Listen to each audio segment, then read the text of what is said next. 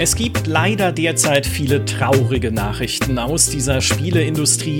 Wir hören von Entlassungen bei BioWare, bei CD Projekt, bei Creative Assembly, bei Embracer, bei Team 17 und bei vielen anderen. Noch dazu müssen ganze Studios schließen, darunter Mimimi Games hier aus München.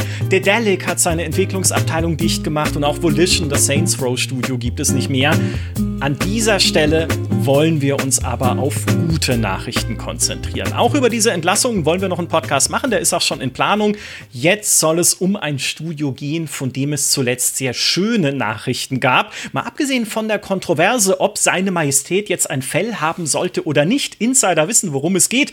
Ich spreche natürlich über Larian. Larian, das Studio aus Belgien, inzwischen sogar international gewachsen, steht hinter Baldur's Gate 3, dem Sommerhit des Jahres. Und Larian ist ein wahnsinnig spannendes Studio, weil es der AAA-Industrie gewissermaßen den Mittelfinger zeigt. Die haben es geschafft, ein hervorragendes, umfangreiches Rollenspiel zu entwickeln, ohne einen Publisher und ohne einen Cosmetic Store oder sowas. Und das ist kein Zufall. Wir sprechen heute darüber, was Larian so besonders macht, wo die eigentlich herkommen und wie ihre Zukunft aussehen könnte, denn die stehen aktuell ungefähr an so einem Punkt wie CD-Projekt nach dem Release von The Witcher 3. Wie immer, wenn es um Studios und ihre Strukturen geht, darf mein erster Gast nicht fehlen. Er ist Unternehmensberater bei 1789 Innovations und Podcaster bei Corporate Therapy sowie Critical Infinity. Herzlich willkommen, Huma Nagafi. Guten Tag, hi. Ja, schön, dass du da bist. Ich, ich kann mich noch gut an dein Gesicht in unserem letzten äh, Gespräch über Innovation erinnern, als ich dir ganz am Ende noch gesagt habe, dass Baldur's Gate 3 keinen Publisher hat. so kam es zu diesem Thema heute. Ja, und die Rechnung müssen wir ja noch aufmachen. Was bedeutet das jetzt? Ja, ja, darüber werden wir sprechen. Natürlich auch äh, mit meinem zweiten Gast und ich freue mich sehr, dass sie heute da ist. Sie ist Chefredakteurin von Mein MMO und hat Larian noch ganz kurz vor dem Release von Baldur's Gate 3 besucht. Herzlich willkommen, Leia. Hi, freut mich sehr hier zu sein. Ich äh, freue mich auch schon sehr auf das Thema und bin ganz bei dir, dass es auch einfach schön ist, über was Schönes zu reden jetzt mal der Industrie. Ja. Ja, dann fang doch direkt an. Du warst bei Larian. Mhm. Äh, wie war es? Wie chaotisch war es, muss ich direkt fragen, weil ich habe gehört, es war chaotisch. Oh, es war unglaublich chaotisch, ja. Ähm, ich war damals im Zusammenhang da, kurz vor dem Release, wo sie ihr letztes Community-Update quasi auch gegeben haben. Also man muss ja sagen, dass sie auch was sehr Ungewöhnliches gemacht haben die meisten Gamer hassen ja den Early Access, dieses System mit, wir bringen ein Spiel raus, was noch gar nicht so fertig ist, aber ihr bezahlt schon mal dafür und dann gucken wir mal, wo die Reise hingeht. Und das ist auch eher was, was im Servicebereich normaler ist. Also, keine Ahnung, zum Beispiel so Survival Games wie Ark Survival Evolved oder so, da ist es ein sehr beliebtes Modell von Seiten der Publisher aus. Und die haben es aber gemacht für ihr massives ähm, Rollenspiel. Das war schon sehr ungewöhnlich. Und da haben sie auch, sie waren nicht so sehr im, im Fokus, plätscherten so ein bisschen vor sich hin und diesen Sommer kamen sie ja quasi aus dem Nix. Und ich habe sie schon mal getroffen, quasi als sie in den Early Access gegangen sind. Da hatten sie aber damals, äh, in Nürnberg waren sie, also quasi hier nebenan in München. Und da bin ich eine Stunde mit dem Zug rüber und habe mir das angeguckt. Dann habe ich gedacht, jo, das sieht ganz geil aus. Ich werde mich damit jetzt einfach nie wieder mehr beschäftigen, bis quasi zum Release. Und das habe ich voll gehalten. Und dann vorm Release kam dann die Anfrage, wollt ihr vorbeikommen und euch das angucken? Und ich habe noch so überlegt, weil wir hatten zwischendurch auch mal probiert, Artikel zu schreiben und so. Und es hat halt nicht so gefruchtet. Und ich habe gedacht, ah, ich habe es ehrlich gesagt nicht mal für meine Memo eingeplant gehabt im Sinne von, das werden wir jetzt groß covern. Ich habe gedacht, wir machen vielleicht einen netten Anspielbericht, vielleicht hier und da zwei Stories mitnehmen, einen größeren Guide und dann hat sich das Thema für uns als meine Memo auch erledigt. Aber ich bin persönlich sehr interessiert an diesem Studio gewesen, weil ich A, in Erinnerung hatte, dass ich schon sehr, äh, also sehr interessante Gespräche mit ihnen damals in Nürnberg hatte. Und B, mhm. ich mochte sie auch schon von ähm, Divinity Original Sin 2, also ihr erstes großes Durchbruchsspiel sozusagen, ähm, wodurch sie auch Aufmerksamkeit bekommen hatten. Und dann war ich so ein bisschen hin und her gerissen und habe gedacht, ja, ich, ich mach's jetzt doch, ich fahre hin. Einfach, weil ich auch neugierig war. Und dann war ich da und war am Ende auch einfach nur sehr happy, dass ich es gemacht habe. Und um deine Frage jetzt endlich zu beantworten, es war verdammt chaotisch. Aber das hat es auch so schön gemacht, weil es einfach dieses, dieses du hast nicht unbedingt das Gefühl gehabt, da ist jetzt hier der große nächste Publisher mit äh, mehreren Standorten, mit äh, mehreren hunderten Mitarbeitern über die ganze Welt verteilt und Mitarbeiterinnen, sondern das sind halt irgendwie alles Rollenspieler, die da Bock haben, einfach ihr Spiel zu präsentieren. Und ähm, ja, wo fange ich beim Chaos an? Also es gibt, ich, ich fange vielleicht mal bei einer Geschichte an. Es gab ähm, eine Vorstellung von den neuen Inhalten. Das heißt, was bei diesem Community Update gezeigt wurde, das haben wir als Presse und die Influencer und Influencerinnen haben es halt schon vorher gesehen. Und der Studiochef, der Sven Finke, kommt quasi auf die Bühne und sagt so, also ich habe mir gestern habe ich mir was richtig Tolles für euch ausgedacht und das muss ich euch jetzt unbedingt zeigen. Also er hat so eine Art von Prison Break vorbereitet und äh, wollte halt einfach so die ganzen Systeme im Spiel zeigen und wie cool das halt alles sein kann. Und das war halt wirklich so. Ich habe mir das gestern Abend ausgedacht und das, das wird wahnsinnig toll. Das wird großartig, ne? Und sein ganzer Plan ging vollkommen noch hinten los. Also alles, was schiefgehen konnte, ist auch nur schiefgegangen. Also was er auch immer mit dem Ausbruch noch mal geplant hatte, ging nicht. Und die Gegner haben anders reagiert, als er es antizipiert hatte. Und so, ja, nee, ich habe das gestern Abend, gestern habe ich das noch einmal ausprobiert und da hat das alles funktioniert. Aber du hast dann auch gleichzeitig diesen Charme von Baldur's Gate 3 gesehen, weil ähm, in diesem Spiel ist es, also wer es halt gespielt hat, der weiß, dass das alles, was man sich so ausmalt und denkt, wie man es machen wird, wird eh schief gehen und du musst immer dir spontan überlegen, wie du mit der Situation umgehst, in die du dich gerade reinmanövriert hast. Und das hat er quasi demonstriert, ne? weil alles ist schief gegangen und es war eine super witzige Präsentation dadurch und er, oh man, ich wollte euch doch zeigen und da sollten jetzt eigentlich Explosionen im Hintergrund sein und das, das wäre so cool gewesen. Aber gut, ich versuche es jetzt so und so. Also das war schon schön und ähm, dadurch hätte ich auch fast mein Interview mit ihm nicht bekommen, weil ich war die erste, die ähm, Plan, also im Plan vorgesehen war und dann kam schon so die PR zu mir, also wir können das jetzt nicht mehr machen, das ist jetzt nicht mehr im Zeitplan. Ich so, ja, aber meine ganze Vorbereitung Vorbereitung ist nur auf dieses Interview ausgelegt. Ich brauche dieses Interview. Ah, ja, wir müssen gucken, wir müssen gucken. Und dann kam sie irgendwie dreimal wieder zu mir. Nee, geht nicht. Ach, vielleicht doch. Nee, geht nicht. Und dann ging es doch. Also es war, es war herrlich. Es war wirklich herrlich. Ja, und ich fühle mich dadurch so erinnert an CD weil das auch immer so ein liebenswerter Hühnerhaufen war früher, wo auch die Hälfte dessen, was sie eigentlich geplant hatten, sei es auf einer Messe, sei es bei Interviews, auch immer schiefgegangen ist. Ja, dann hat die Demo nicht funktioniert. Ich saß in einer Messe-Demo, wo sie eine halbe Stunde auf einen Bossgegner eingehauen haben, weil er einfach nicht kaputt zu kriegen war, obwohl sie eigentlich nur kurz diesen Kampf zeigen wollten. Ich habe irgendwie äh, stand am Messestand und habe gesagt, ja, jetzt 15.30 Uhr habe ich ein Interview vereinbart und sie wälzen ihre Listen und sagen, hä, was, nee, steht bei mir hier nicht drin. Und das ist, es ist wirklich, ja. Ja, jetzt, wo du ja. sagst, die PCs, die Hälfte der PCs hat auch nicht funktioniert. Also wir sollten ja die neuen Inhalte spielen. Es wurde ja der neue Charakter und so vorgestellt. Dark Urge, der jetzt, ähm, der ist ja erst kurz vorher in das Spiel gekommen mhm. und wir wussten davon ja vorher und sollten das halt alles ausprobieren können und dann wumm, immer wieder Strom aus, immer wieder äh, PCs nicht am Laufen alles die ganze Zeit abgebrochen und die Entwickler waren, oh nein, oh nein, oh nein, oh nein, was machen wir jetzt, was machen wir jetzt? Dann, aber ich hab's, ja, sowas nimmt man dann ja recht entspannt. Ja, und jetzt muss man sich aber mal vor Augen führen, ich meine, die haben über 400 Mitarbeiterinnen und Mitarbeitern weltweit in mehreren Studios. Jetzt, Human, du, was macht das mit dir als Unternehmensberater, wenn du hörst, dass so eine große Firma dann so, dann so chaotisch ist, zumindest bei diesem Presseevent? Also, ich glaube, das Spannende ist ja, man könnte jetzt ja sagen, du hast ja am Anfang gesagt, die zeigen den Mittelfinger, aber man könnte ja sagen, naja, äh, Spiegel, äh, denn die kriegen ja noch nicht mal eine PR-Nummer hin. Äh, das hätte wahrscheinlich der Publisher besser hinbekommen. Aber äh, äh, jetzt unabhängig davon, ich glaube, das Spannende ist, wenn man sich die Zahlen anhört, ist eher die Veränderung. Also äh, ich habe versucht, ich, ich kann nicht, ich bin, ich bin in diesem Internet-Archive gegangen, habe so ein paar äh, alte Interviews mir angeguckt und so weiter. Und ich glaube, mhm. wenn man sich das Studio anguckt von seiner Entwicklung, äh, die haben ja irgendwie mit, also die haben ja keine Ahnung, Ende 90er angefangen, da waren sie irgendwann so 99 äh, bei 30 Leuten und dann waren sie ja irgendwie 2001 oder 2 oder 2000 waren sie ja fast vor der Insolvenz, nur noch auf drei Personen runter und haben dann über Zeit aufgebaut, irgendwie 2014 30, 2015 40, es kommt ein großer Sprung, 2019 200 und jetzt 2023 450, also sie haben nochmal verdoppelt mit äh, Baldur's Gate 3. Und äh, was soll ich sagen? Also, äh, das sind ziemlich radikale Sprünge in sehr kurzen Zeiten, dass dann vielleicht äh, nicht alles sozusagen äh, super professionalisiert und super durchgesteuert wird, Das ist auf der einen Seite nachvollziehbar, aber nichtsdestotrotz, ich glaube, das ist ja das Spannende, den, äh, äh, den ökonomischen Erfolg, den haben sie ja hinbekommen. Jetzt unabhängig davon, ob jetzt sozusagen die PR, PR-Sachen so erfolgreich liefen. Und da, da könnte man sich schon die Frage stellen, so, dass mich halt da wirklich extrem interessiert ist, wie haben die das hinbekommen? Wie haben sie es geschafft? Also eine Riesenmann, also 450 Mann, das, das muss man erstmal finanziert bekommen, äh, äh, ohne Publisher dann noch das Ding rauszuhauen. Also da muss man sagen, Hut mhm. ab.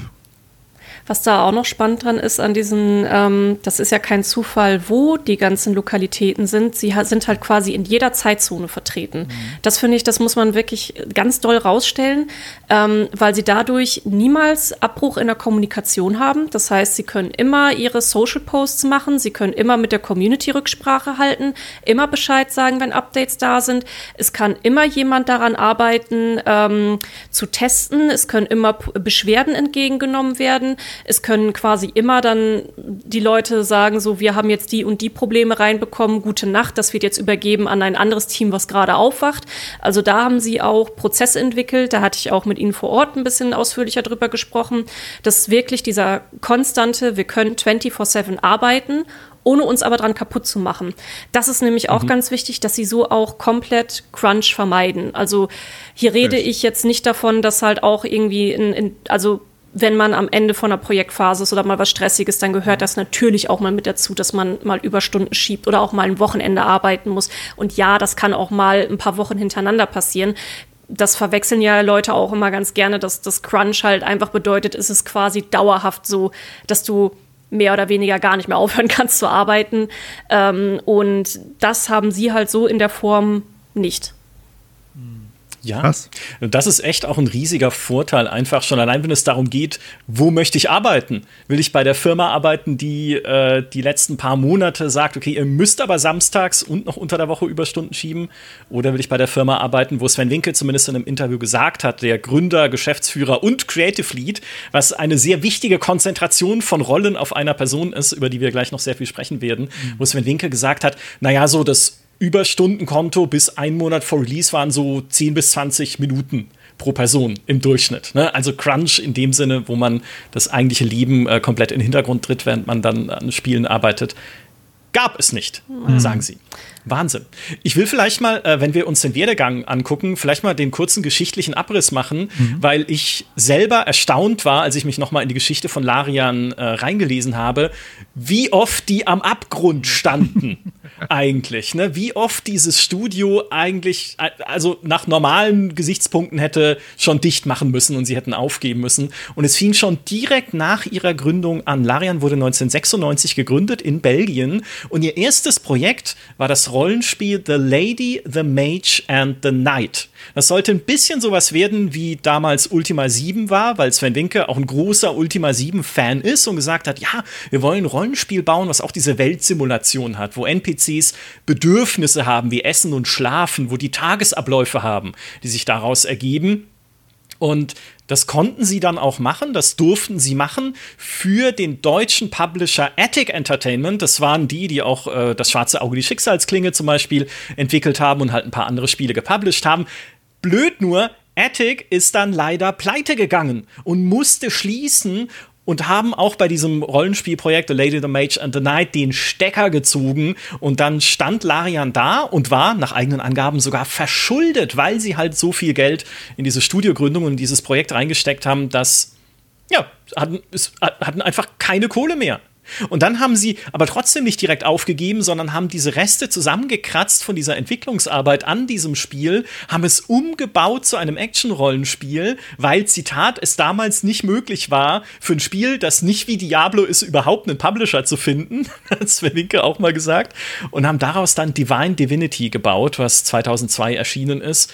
Und ja, also sagen wir mal, nicht übermäßig erfolgreich war auch. Ne? Auch da haben sie gesagt, sie haben eigentlich kein Geld damit verdient, weil sie es nicht groß verkauft hat. Es war genug, um nicht komplett die Tore schließen zu müssen, aber es war für sie kein finanzieller Erfolg. Und auch der Nachfolger Beyond Divinity, den ich getestet habe für GameStar, was ich selber nicht mehr wusste, aber nochmal nachgelesen habe, 71 Punkte. So geil war es auch nicht.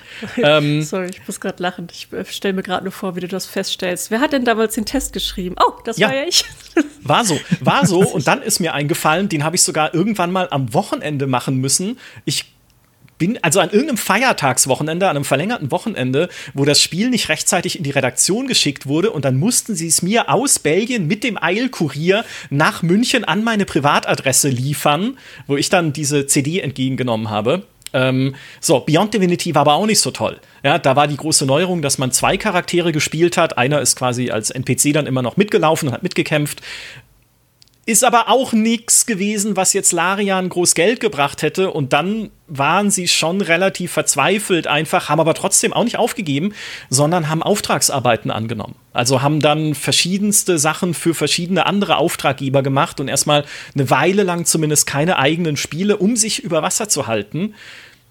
Bis sie äh, 2006 angefangen haben mit der Entwicklung von Divinity 2 Ego Draconis, was ein komplett anderes Spiel war als die zwei vorher. Also das waren so isometrische und auch nicht sonderlich hübsche, muss man leider sagen, äh, Action-Rollenspiele. Divinity 2 Ego Draconis war ein 3D-Rollenspiel, in dem man als Figur am Boden unterwegs war und sich in einen Drachen verwandeln konnte und rumfliegen und in der Luft kämpfen. So, ähm, was haben sie damals gemacht? Weil sie gesagt haben, hey, wir haben irgendwie gesehen auf den tollen neuen Konsolen, und das hieß damals die Xbox 360, sind so schöne Spiele möglich.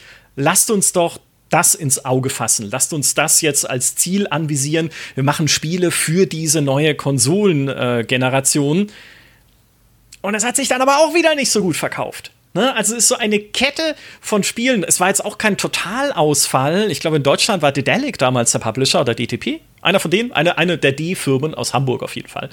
Ähm, aber es war auch wieder ein Spiel, wo du gesagt hast, naja, aber dieses Larian, ne, wie lange gibt es die denn eigentlich noch? Und dann, dann hatten sie die Schnauze voll davon, erfolglos zu sein. Muss man wirklich so sagen, weil dann haben sie angefangen, zwei Spiele zu entwickeln. Eines war als das nächste große Ding geplant und eines war so ein kleines Projekt, was nach Aussage von Sven Winke so nebenher lief und eigentlich auch relativ schnell dann fertig sein sollte. Das neue große Projekt war Divinity Dragon Commander, ein Echtzeitstrategiespiel, an das sich heute kein Mensch mehr erinnert. Was aber sehr cool war, weil du in dem Spiel so politische Entscheidungen getroffen hast, mit den Fraktionen, die dann dafür oder dagegen waren, wie die, diese verknöcherten Untoten, ne, die so total erzkonservativ sind. Und dann hast du auf der anderen Seite die Elfen, die so eine liberale Gesellschaft sich wünschen. Sehr cool gemacht. Aber noch während der Entwicklung haben sie gemerkt, hey, Moment mal, das ist nicht unser nächstes große, äh, großes Ding. Das große Ding ist das andere, was wir gerade entwickeln. Ein Rollenspiel, isometrisch, mit einer Heldengruppe, die man da führt. Ähm, und das ist Divinity Original Sin. Mhm. Für das sie zuerst nur ein Budget hatten von 1,5 Millionen Euro und dann so dachten, damit wir das wenigstens einigermaßen ordentlich hinkriegen, brauchen wir drei Millionen. Und dann sind sie eingestiegen ins Crowdfunding und haben äh, über Kickstarter äh, Gelder eingesammelt. Sie haben über PayPal direkt Spenden eingesammelt als Studio. So kam es dann letztlich zu einem Budget von ein bisschen über 4 Millionen Euro. Ich glaube 4,4, 4,5 Millionen hatten sie am Ende beisammen, um dieses Spiel fertig zu machen. Und das war der Moment, wo sie noch nicht den großen Durchbruch gefeiert haben, hast du vorhin schon richtig gesagt, Leia, ne? das war dann Original Sin 2 und natürlich jetzt Baldur's Gate 3, aber das war der Moment, wo sie gemerkt haben, hey, diese Rollenspielsache, da haben wir was Gutes am Laufen. Ja, das kann richtig erfolgreich werden. Komm, schieb mal dieses Dragon Commander weg, mach es mal fertig, release es mal bitte schnell. Mhm. Wir stecken die Zeit und das Personal, was wir haben, lieber in dieses Original Sin. Und das war dann der Anfang vom wirklichen Anfang äh, von Larian. Danach kam halt Divinity Original Sin 2, was auch wieder über Crowdfunding angestoßen wurde. Bei beiden Original Sin-Spielen gab es auch schon die Early Access-Periode, ne, dass sie versucht haben, möglichst früh Leute reinzukriegen, die es spielen, aber die es natürlich auch bezahlen ja, und damit die Entwicklung mitfinanzieren durch ihren Early Access-Kauf. Und dann sind wir schließlich am heutigen Punkt, wo sie Baldur's Gate 3 gemacht haben, dass sie schon vor Jahren mal an Wizards of the Coast ja gepitcht hatten, ne, wo der Sven Winke ja. gemeint hat, über GOG, äh, also GOG.com, ne, die, äh, die Publishing-Plattform, die Verkaufsplattform, haben sie Kontakt hergestellt zu Wizards of the Coast Und dann ist Sven Winke da hingegangen und hat hier mit voller Stolz gesagt, wir wollen Baldur's Gate 3 machen. Und Wizards of the Coast hat gesagt, wer sind Sie? Verlassen Sie das Gebäude, ich rufe die Sicherheit. So ungefähr. Also hat nicht geklappt. Ähm, und viele Jahre später, nach Original Sin 2 oder so in dem Prozess, als es gerade so am Rauskommen war, ist dann Wizards of the Coast wiederum zu Larian gegangen und hat gesagt, oha, ihr könnt ja doch ziemlich geile Rollenspiele machen, habt ihr nicht Bock auf Baldur's Gate 3? Ja. Und Sven Winke hat gesagt, ach, daran hatte ich ja noch nie gedacht. Nein, also dann äh, kam es halt zustande, dass sie dieses Baldur's Gate 3 gemacht haben. Und ich finde diese Geschichte halt sehr bemerkenswert, alleine schon, weil sie dieses Durchhaltevermögen zeigt, das dieses Studio hatte und haben musste, bis sie dahin gekommen sind, wo sie heute sind. Und weil es, glaube ich, auch zeigt, wie zentral Sven Winke als, als Person ist für diesen Erfolg. Nicht nur, weil er der Gründer ist, nicht nur, weil er der CEO ist, sondern wenn er nicht gewesen wäre und immer da gewesen wäre und gesagt hätte, okay, wir müssen jetzt Auftragsarbeiten machen. Er hat auch mal gesagt, wenn Original Sin nicht erfolgreich gewesen wäre, wären sie auch wieder zurückgegangen und hätten gesagt, wir machen Auftragsarbeiten für jemand anders, bis wir wieder ein eigenes Projekt machen können. Aber dieses Dranbleiben, dieses Ich will unbedingt, ja. das war, glaube ich, schon sehr sehr zentral eher. Ja, da kann man auch noch sogar ergänzen, dass es am Anfang sogar richtig, richtig dramatisch war. Ich habe vorhin noch mal in einer Dokumentation rumgewühlt und es war so dramatisch, dass Sven Finke ganz am Anfang äh, den Leuten nur Wochenverträge gegeben hat. Also weil sie nie oh. wussten, ob sie die Woche überleben werden, ähm, ob man am Ende der Woche noch einen Job hat, hat er wirklich seinen Mitarbeitern nur Wochenverträge gegeben und es sind halt auch immer mal wieder welche rausgegangen.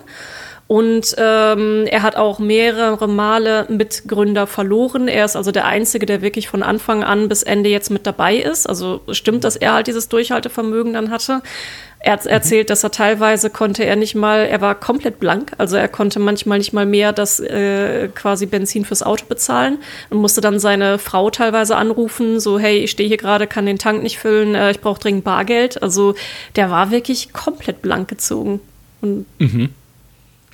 Wahnsinn. Sie haben ja auch am Ende der Entwicklungsphase von Original Sin 1 Steuerzahlungen zurückgehalten, obwohl ihnen das die Behörde verweigert hat wo er sich auch mal in einem Interview mit Eurogamer sehr echauffiert hat, dass normalerweise die belgischen Steuerbehörden, wenn man sagt, hey, wir sind gerade in einer schwierigen Situation als Unternehmen, können wir eine Zahlung nach hinten verschieben, ne? also nicht nicht zahlen, sondern einfach nach hinten verschieben im Jahr. Normalerweise sagen die Behörden, ist kein Problem, ja. ne? ihr sagt ja, ihr zahlt es noch, also können wir schon machen. Und dann meinte er aber, sind sie an den einen Sachbearbeiter bekommen, der nicht mit sich hat reden lassen, that one guy, ja, der es ihnen nicht erlaubt hat. Und sie haben es aber trotzdem gemacht, was ein gewisses Risiko ge gebogen, äh, geborgen hat, quasi.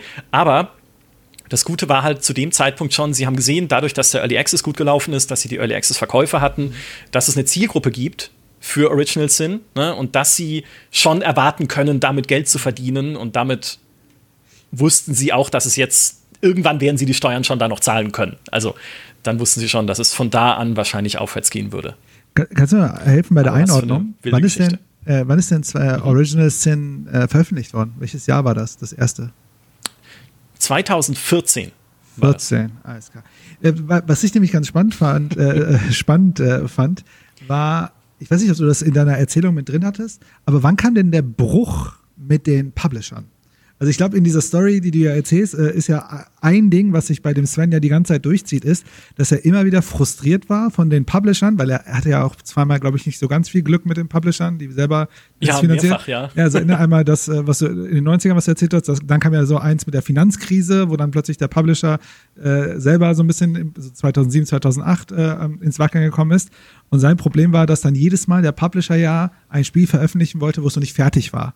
Und sein Problem war ja, naja, also ne, wir konnten das Spiel gar nicht fertig mhm. machen und natürlich kriegen wir schlechte Scores und dann verkauft sich das weniger und so weiter und so weiter. Und dann kam ja dann, das, das müsste ja dann so 2011, 10 so um den Dreh sein, dass sie ja dann diese Entscheidung getroffen haben, alles klar, wir gehen mal weg von dem Publisher und gehen hin, hin zu diesen Auftragsarbeiten und finanzieren uns damit im Grunde diese beiden Projekte, die dann auch, ne, das sind dann die eigenen IPs, die gehören uns, wir müssen das Geld nicht mehr mit dem Publisher teilen und ich habe auch wichtig, Da kommt dann nicht der Producer vom Publisher und diktiert uns, was jetzt passiert, sondern ne, und natürlich unser Spiel ist ja auch im Wettbewerb mit anderen Spielen bei den Publishern. Wenn wir Pech haben, positioniert er uns irgendwo dazwischen und äh, ne, dann haben wir, kriegen wir gar kein gutes Fenster und so weiter. Und das müssen wir sozusagen in unsere eigene Hand nehmen. Und das ist wahrscheinlich ein super mutiger Schritt. Ne? Also ja. mit nichts diesen Weg zu gehen, ist natürlich äh, nicht ohne. Ja, äh, Divinity 2 Ego Draconis war da der Knackpunkt. Das war das Spiel, wo der Publisher tatsächlich aufgrund der Finanzkrise ja. damals Probleme gekriegt hat. Deshalb mussten sie es auch gehetzt fertigstellen. Genau. Ich habe das damals auch mitgetestet, was ich auch nicht mehr wusste und auch erst im Artikel jetzt wieder gesehen habe bei GameStar. Aber auch da, äh, also ich weiß wirklich nichts mehr, fast nichts mehr aus diesem Spiel. Aber es war tatsächlich so, da waren halt so Plotlücken drin, ne, dass irgendwie nicht alles Sinn ergeben hat in der Handlung dann später. Es gab so Gameplay-Sachen wie das, wenn man als Drache unterwegs ist, man zwar in der Luft kämpfen kann, aber nicht gegen Gegner Gegner am Boden. Du hast halt Feueratem, aber der trifft Gegner am Boden nicht, was irgendwie so eine äh, konzeptionelle Entscheidung war, dass man halt dann landen muss, sich in einen Menschen zurückverwandeln und dann am Boden kämpfen kann. Also lauter so Sachen, wo du merkst, es ist nicht vollends durchdacht. Mhm. Ne? Es ist, da, da gab es Probleme bei dem Ding. Und ich glaube, das war für sie der Knackpunkt, dass sie gesagt haben, okay, Dragon Commander hatte, wenn ich mich recht erinnere, noch einen Publisher, aber dieses Original Sin, lass uns das mal ohne Publisher machen. Lass uns mhm. das mal rein über Crowdfunding äh, finanzieren, plus aber auch, ne, steht zumindest in manchen Quellen, über ein bisschen Venture-Kapital, was sie eingesammelt haben. Also ja, ein bisschen Investoren haben sie schon noch angesprochen. Ja, genau. Also ich habe das Modell, genau. was sie gefahren haben, ist ein projektbasiertes Venture Capital. Also sie haben sozusagen, also es gibt kein Venture Capital in das Unternehmen rein, sondern es werden Unternehmen gegründet, Projektunternehmen und dafür wird dann Venture Capital wurde eingebracht. Deswegen, äh, weil ah. wenn wir später ja über die Eigentümerstruktur reden, da gibt es ja nicht sehr viele Eigentümer, sondern nur eine knappe Anzahl. ja, drei, drei. eigentlich. Drei, ja. Genau.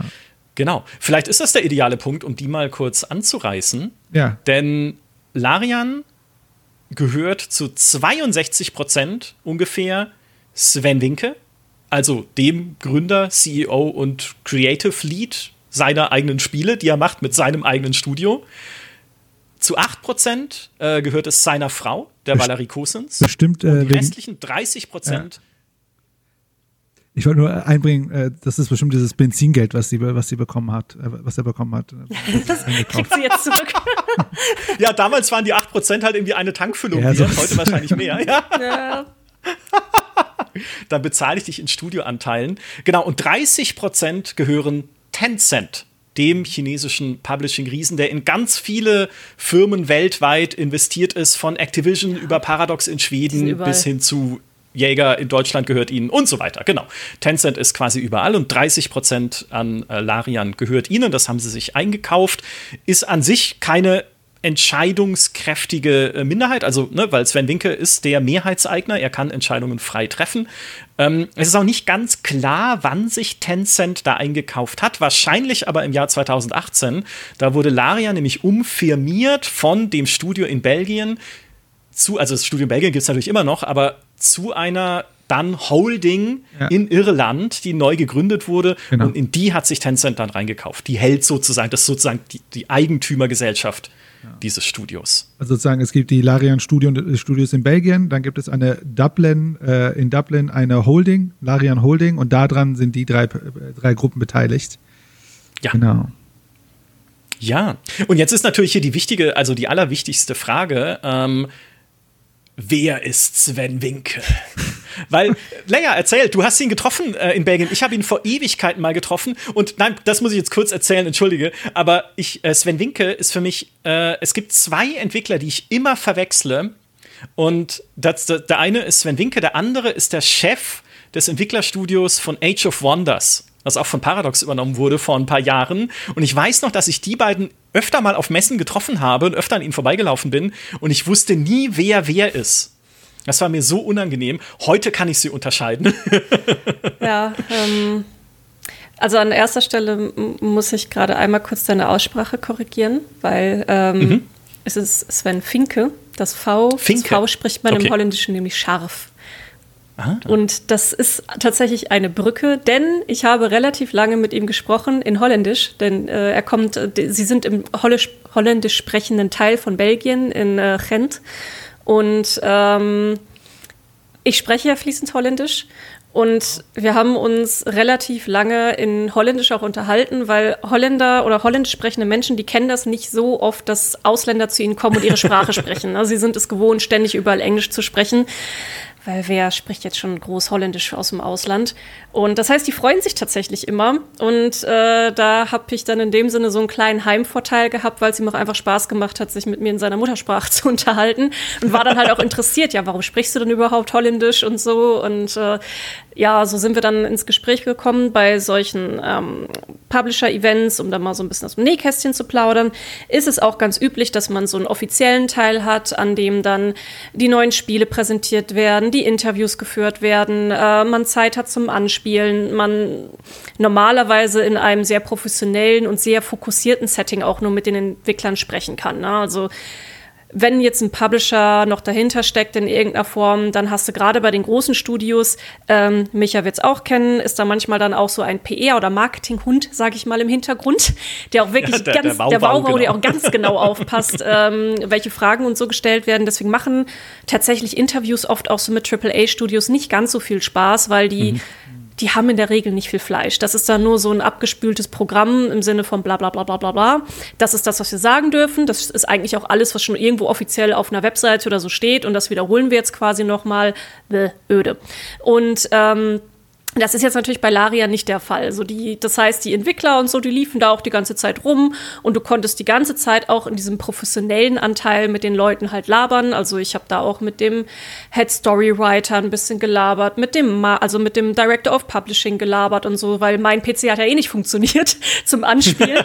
also habe ich mich halt damit beschäftigt, einfach mit vielen, also mit unterschiedlichen Leuten da halt zu reden und äh, ach, die waren auch alle super, super nervös so kurz vorm Release. War schon, ja, war schon sehr war schon sehr interessant.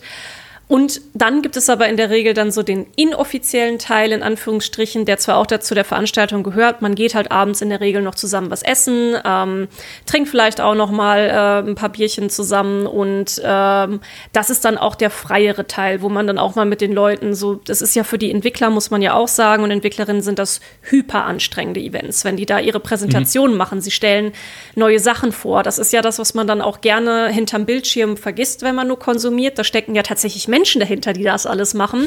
Und die sind dann in so einer unglaublich vulnerab vulnerablen Position, also alle Devs jetzt, ne? Ähm, weil sie zeigen halt quasi ihre Babys und sie präsentieren das zum ersten Mal und nervös und alles. Und dann, wenn diese offizielle Teil vorbei ist, sind die Leute dann auch in der Regel ach, durchatmen. Wir haben es geschafft und dann kriegst du halt auch noch mal ein paar entspannte Gespräche. Und wir waren dann halt in der Kneipe, das ähm, Hotti Totti. Und im Hotti Totti haben wir dann halt äh, belgisches Bier getrunken und ähm, hatten halt vorher ein bisschen was gegessen. Und im Hotti Totti bin ich dann ins Gespräch mit Sven gekommen. Und ähm, das, wir haben uns vor allem eigentlich darüber unterhalten, wie es ist, in einer Großfamilie aufzuwachsen, weil er hat vier Kinder, ich habe vier Geschwister und äh, darüber hat sich das dann so ergeben, dass wir halt näher ins Gespräch gekommen sind. Was ist das für ein Mensch? Ein unglaublich, der strahlt sehr viel Ruhe aus. Sehr viel Ruhe. Ähm, das ist halt auch was, was was meiner persönlichen Meinung nach auch sehr wichtig bei einer guten Führungskraft ist, dass die wirklich so ein ruhiger mhm. Anker auch sein kann.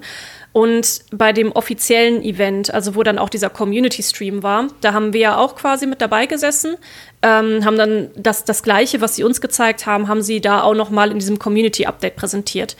Und da ging erst richtig alles schief. Also am Anfang war es ja so in unserem Presseevent, dass da halt Sachen schief gingen, weil Sven halt von der Präsentation ein bisschen abgewichen ist, ne? ein bisschen sehr abgewichen ist. Ähm, da für diesen Community-Stream war es ein bisschen durchgetakteter. Aber was ist passiert? Das Internet ist ausgefallen. Der Stream war langsam, der war am Ruckeln. Ähm, die, ein Save-File ist kaputt gegangen, wodurch äh, irgendein Speicherungsfehler war halt da, wodurch sie nicht an den Teil kommen, kommen konnten, äh, den sie halt eigentlich zeigen wollten. Ähm, und der Sven, so, der ist auch sehr groß, ne? Der ist fast an die zwei Meter groß und äh, wird halt auch äh, liebevoll einfach nur der lange Sven von, von seinem Team genannt. Ähm, und dann steht er halt in seiner Ritterrüstung, ne, erklärt Sachen und die Ritterrüstung die ganze Zeit am Klappern und so und äh, er ist halt so die, die Ruhe in Person und lacht da so drüber weg und du siehst halt, also das ist das, was ihr dann im Stream nicht sehen, gesehen habt, im Hintergrund ein riesiges Team an den Devs und Technikern und so und die alle quasi oh shit, oh shit, unser Stream, unser Stream, ne? Alle nervös am rumlaufen und was machen wir jetzt, ne? Und Sven, der hat das halt einfach auch auf der Bühne gerockt, ne? Der hat ähm, aus meiner Sicht, so wichtig, ich saß halt auch in der zweiten oder dritten Reihe, konnte das ganz gut beobachten.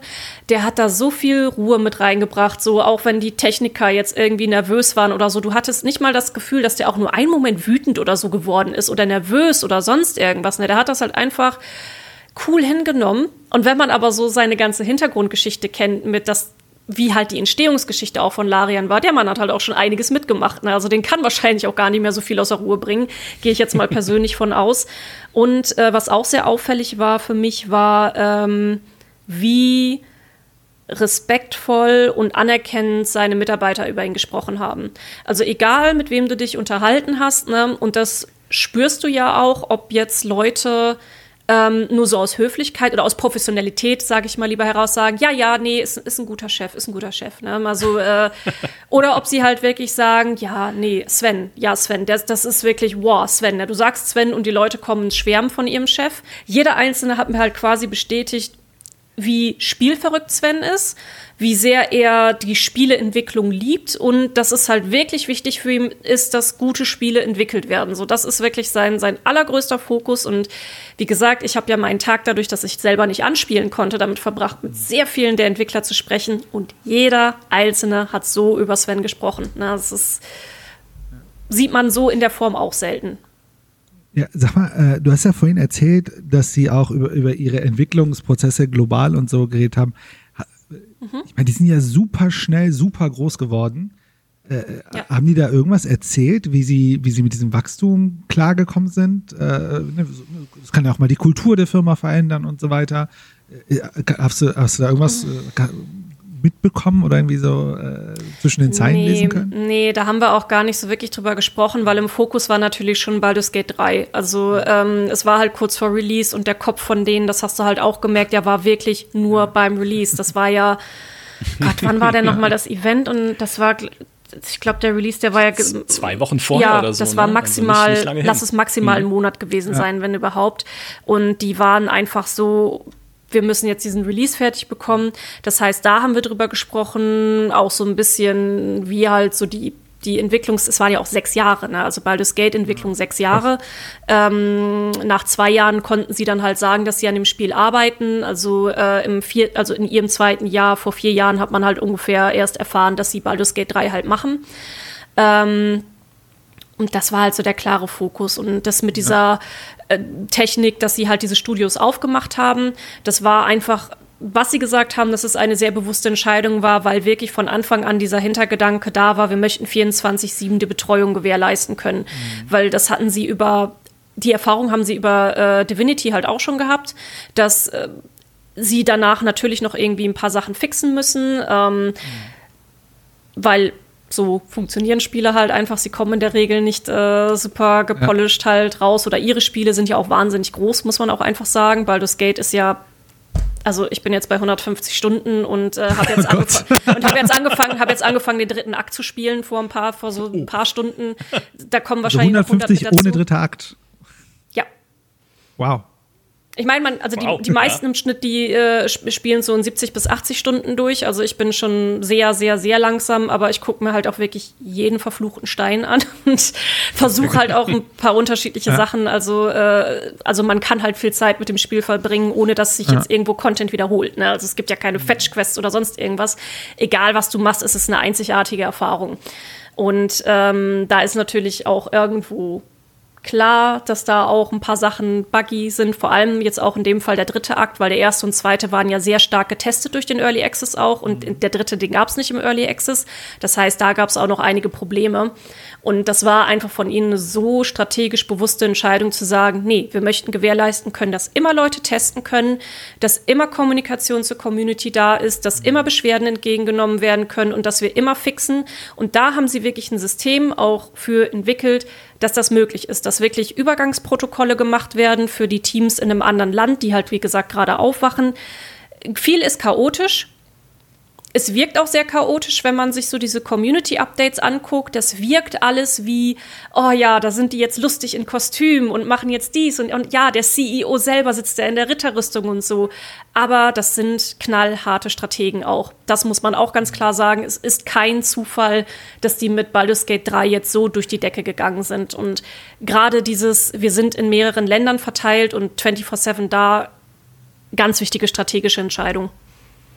Ja, äh, was sie zumindest, was Sven mal im Interview gesagt hat, ist, dass es schon ruppig war, die Teams so stark auch zu vergrößern. Also, dass sie auch gemerkt haben, sie haben gar keine Prozesse dafür. Ne? Es gibt überhaupt keine Workflows am Anfang dafür, wie jetzt ja. von Team zu Team Übergaben stattfinden ja. und wie überhaupt diese größeren Teams gemanagt werden sollen. Also das war scheinbar, das war ein ganz schön äh, äh, ja, raue Fahrwasser am mhm. Anfang. Mhm.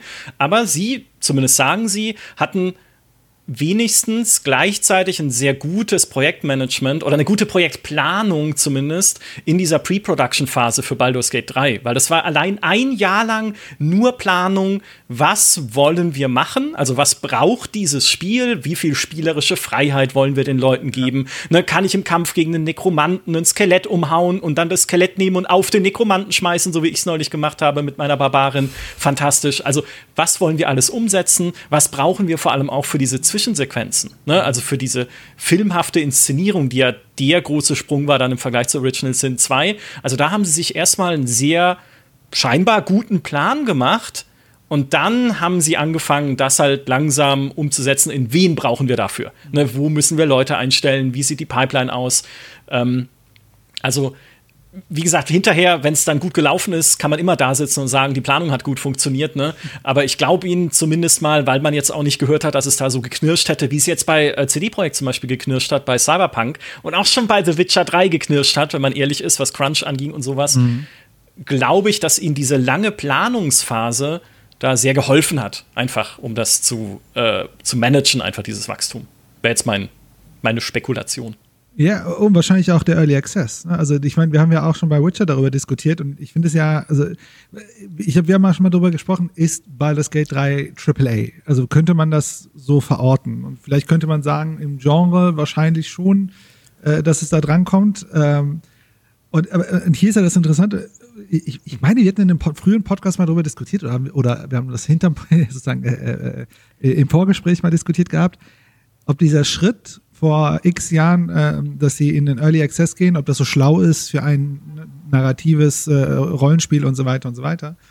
Und die Frage ist, hätten sie das auf dem Level bringen können, äh, äh, mit dem Team, äh, da, die Aufmerksamkeit zu bekommen und so weiter, ohne diese Entscheidung. Was, was, wenn ich jetzt so rückwärts nachdenke, ist ja für mich das Spannende zu verstehen, dieser Schritt zum Self-Publishing.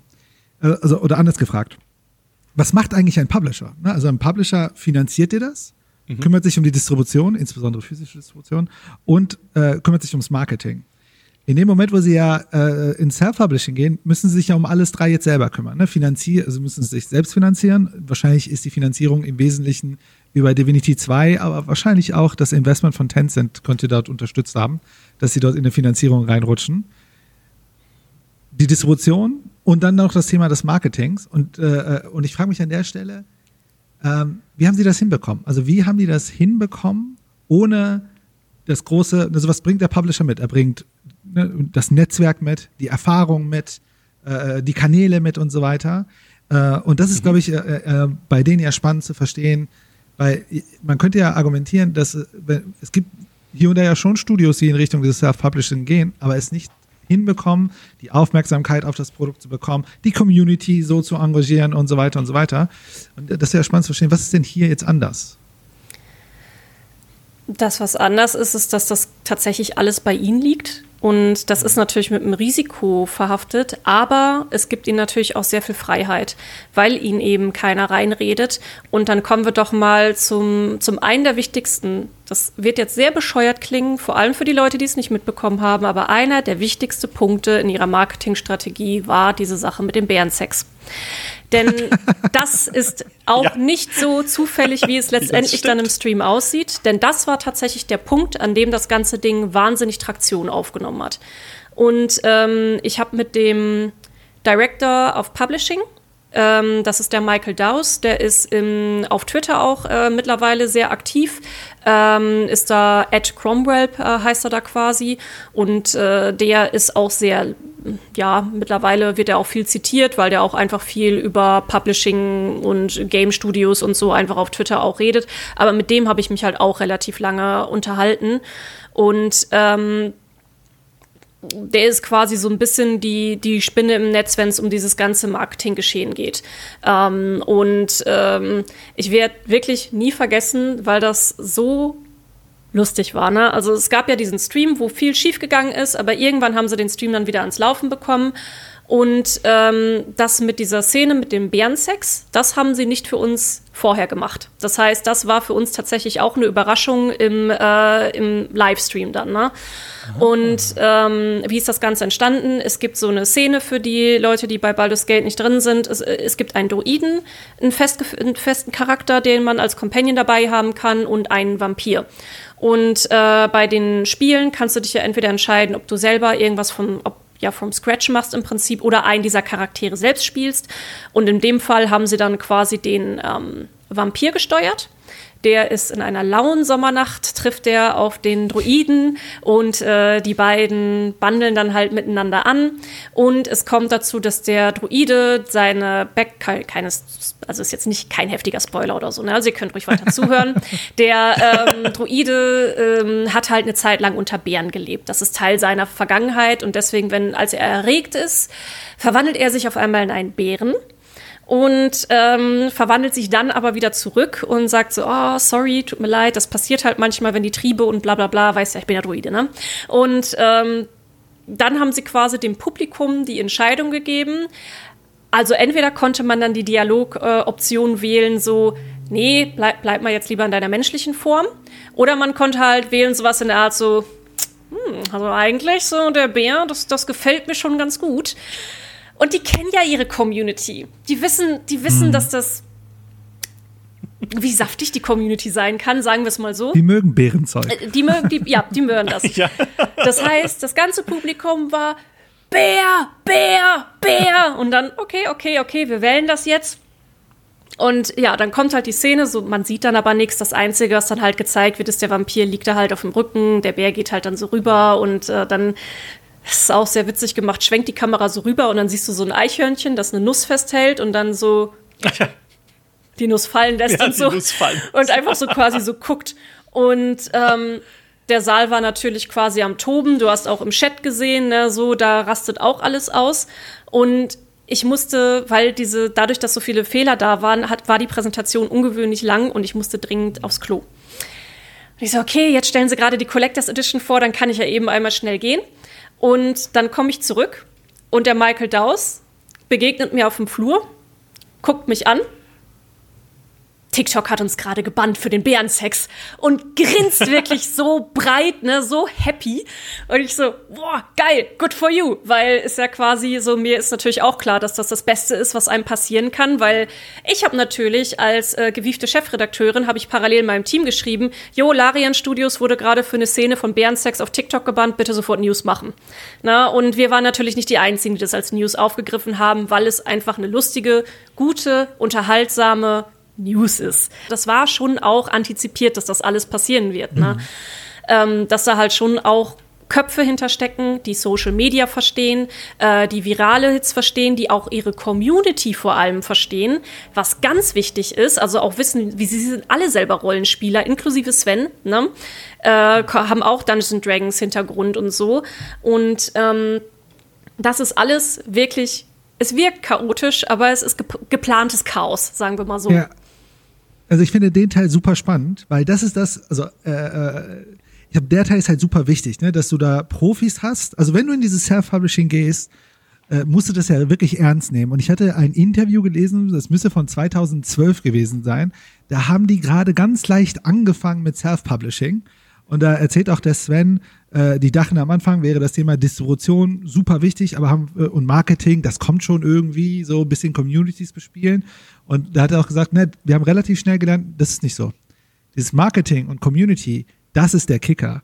Und ich glaube, ne, ja. wir reden jetzt über zehn, elf Jahre Erfahrung aufgebaut Und da sitzen jetzt wahrscheinlich schon die Profis. Ne? Also das ist ja. jetzt nicht so, na, wir machen mal ein bisschen Social Media, sondern äh, da scheinen ja schon die Leute zu sitzen und sagen, okay, wir, wir haben so ein Gefühl, wie wir vielleicht ein bisschen äh, Vir Viralness und so weiter, äh, coolen Content hinbekommen. Ja. Das, und natürlich auch Baldur's Gate äh, zieht als Marke selbst auch noch. Ne? In dem Fall muss man zu wahrscheinlich sagen. Logisch, also das ist einfach eine große bekannte Marke. Und ähm, das war dann auch der Punkt, wo ich gesagt habe, hm, dieses Spiel, also ich habe ja ganz eingangs erwähnt, es war niemals Coverage geplant und das war der Moment, wo ich sofort umgeplant habe. Also wirklich alle Contentpläne ähm, für das Jahr über den Haufen geschmissen habe und gesagt habe, da gehen wir jetzt voll drauf.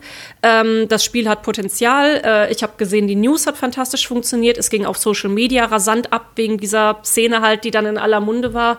Ähm, und das war dann wirklich so dieser Kickschalt, dieser Kippschalter, wo ich auch gesagt habe, da brauchen wir jetzt so alles, alles auf äh, umdrehen. Scheißegal, ob wir dafür Ressourcen geplant haben oder nicht. Wir planen jetzt komplett um. Die Redakteure gehen jetzt da drauf, äh, meinetwegen noch einen freien Autoren mit dazu. Und dann war auch natürlich so von meinem Team, oh, aber das hatten wir gar nicht eingeplant. Ich so, ja, muss, muss, muss, muss. Das ist, äh, ja. Jetzt ist es ein viraler Hit. Und ähm, das hat wirklich sehr viel gemacht. Und das war auch das, wo ich verstanden habe, dass, dass, sie, dass sie das Game, sage ich mal, verstehen, was auch das Publishing ja. und ja, Viralität und sowas angeht. Ähm, und das machen sie auch bis heute. Also man muss auch sagen, eins mit Sternchen, für wie sie auch die Synchronsprecher nutzen. Ne? Die holen ja. sie bis jetzt immer noch wieder oder haben die immer mal wieder ins Studio geholt, um ähm, einfach nochmal Aufnahmen auch zu machen, nur für Social Media. Ne? Mhm. Also auch, dass sie dann die, das, das ganze Synchronsprecher-Team ähm, rangekarrt haben, für, äh, damit die zusammen Dungeons and Dragons spielen und sowas dann halt zu produzieren, was jetzt auch wieder in der Community Memes gegeben hat und ähm, ja. das, das ist wirklich, also Social Media Game eins mit Sternchen, mhm. muss ich einfach sagen. Ja, ich glaube, was da super interessant ist, ich frage mich so ein bisschen, wie ist die, wie, wie ist es strukturell unterschiedlich zu den großen Publishern? Weil du hast ja auch vorhin erzählt, äh, ne, die sind da ganz anders, man kann viel privater mit denen sprechen und so weiter. Und wir wissen ja, dass bei großen börsennotierten Unternehmen dieses gepolischte Reden ja super wichtig ist, weil wenn man drei falsche Sachen, äh, Sachen sagt, kippt der Aktienkurs und dann in der Hauptversammlung sitzt der Vorstand da und dann hauen ihm alle auf die Finger und sagen, ey, sorry, wir verlängern deinen Vertrag nicht. Wohingegen bei Sven, niemand kann das Sven sagen. Ne? Also der sitzt ja selber im Driver Seat und dann können die ein bisschen anders damit umgehen. Und das ist ja an der Stelle super spannend, weil wir ja so ein bisschen, ne, das ist ja bei C der CD Projekt ist ja börsennotiert, ne? Die müssen auch ein bisschen vorsichtig ja. sein. Aber, ja, äh, aber ich glaube, da ist es natürlich super spannend, weil jetzt hast du ein Studio, das wird sich vielleicht in den nächsten äh, äh, Iterationen seiner Spiele immer vielleicht ein Stück weiter hochbewegen äh, und haben aber nicht diesen Druck von, ey, wir müssen super polished reden, weil wenn wir drei falsche Sachen sagen, ne, strafen uns die Analysten nieder und dann Hauptversammlung müssen wir uns rechtfertigen. Und man kann immer noch vielleicht so ein bisschen mehr Drive haben. Und das könnte ja mal wieder neues äh, spannend sein, äh, in der Industrie mal jemand zu haben. Ne? Valve ist ja auch so ein bisschen in dieser Richtung. Äh, nur die kommunizieren nicht so viel. Äh, äh, dass da so kommunizieren überhaupt nicht. Leider nicht, leider nicht. ja. Aber dass da ja. neues Spin reinkommt, das ist natürlich super, äh, super spannend an der Stelle.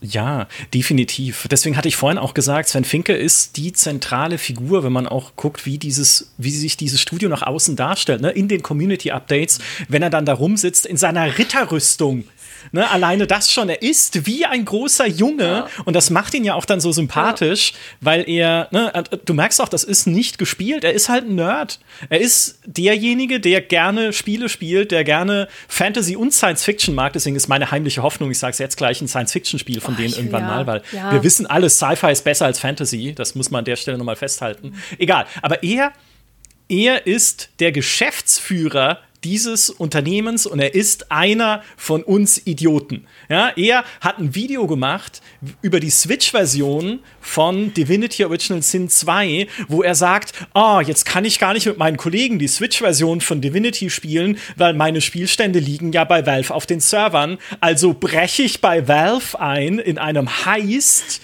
den sie dann auch bei Valve in Seattle gefilmt haben, hat er wahrscheinlich eh einen Business-Termin gehabt und äh, klau halt diese Spielstände, besorg mir diese Spielstände zurück, raube sie ne, in meiner Ritterrüstung das ist immer Die aus dem Valve Hauptquartier. Was für ein, und dann siehst du das, und das ist ein bisschen so ein Effekt, wie es bei GameStar früher auch war, mit die Redaktion oder Raumschiff GameStar. Nicht, dass das irgendwie hochwertig produzierte Videos gewesen, äh, gewesen wären, aber sie waren so ein bisschen, sie waren selbstironisch, sie waren nerdig und sie waren, das kann ich jetzt mal so kalt businessmäßig sagen, einfach sie waren einfach auch dafür da, den Leuten zu zeigen, wir sind wie ihr. Mhm. Ja, wir, wir sind wie ihr, ist das Deutsch, glaube ich ja. schon. Ähm, also, ne, auch, auch wir sind halt einfach, wir, auch wir leben den halben Tag in Star Wars oder Herr der Ringe oder sonst wo, wenn oder man Spider-Man. Oh. Ja, oder, oh Gott, hör mir auf. Wer war, wer war denn Spider-Man? Das habe ich auch ganz vergessen zu erzählen, weil in meinem Interview mit ihm, ähm, also ich hatte ja ein Interview mit ihm, da haben wir halt auch erstmal kurz so ein bisschen, ein bisschen, da habe ich ihn auch das erste Mal so von, von Person per, zu Person erst äh, ein, bisschen, ein bisschen näher gesprochen. Ähm, und da hatte ich ihn auch gefragt nach Statistiken. Ähm, mhm. Wie, äh, wie war denn die Frage nochmal? Also irgendwie was in der Richtung, äh, was denn die Statistiken bisher sagen, mit äh, was die Spieler eher machen oder sowas, weil sie ja schon sehr viel Daten auch einfach aus dem Early Access äh, so gesammelt hatten. Und da sitzt du mit dem CEO das muss man halt auch noch mal sagen. Also das, da können wir auch noch mal jetzt drauf eingehen, dass CEOs in Gaming-Unternehmen normalerweise eine andere Rolle haben als er jetzt unbedingt. und ähm, ja. sitze da halt äh, locker auf einer Parkbank. Also wir waren tatsächlich draußen, die haben uns dann nach draußen gebracht, sitzen da auf einer Parkbank, sitzen da so ein bisschen locker rum, lockere Atmosphäre so. Ja, also die Daten, die gucke ich mir eigentlich nicht so genau an. Dafür habe ich andere Leute, ähm, das, weil das wird mich in meiner kreativen Freiheit einschränken. Also wenn ich dann wüsste, dass äh, da jetzt bestimmte Inhalte vielleicht nur 0,001 Prozent dann, dann sehen oder so, dann würde ich ja vielleicht so als CEO umdenken und das will ich nicht, weil er ist halt sehr tief in diesem kreativen Prozess drin und sagt, nein, ich möchte mein Spiel so haben, dass auch wenn 0,0001 Prozent nur diesen einen Inhalt sehen, dann soll es dafür trotzdem Cinematic geben, es soll trotzdem eine Quest dafür geben.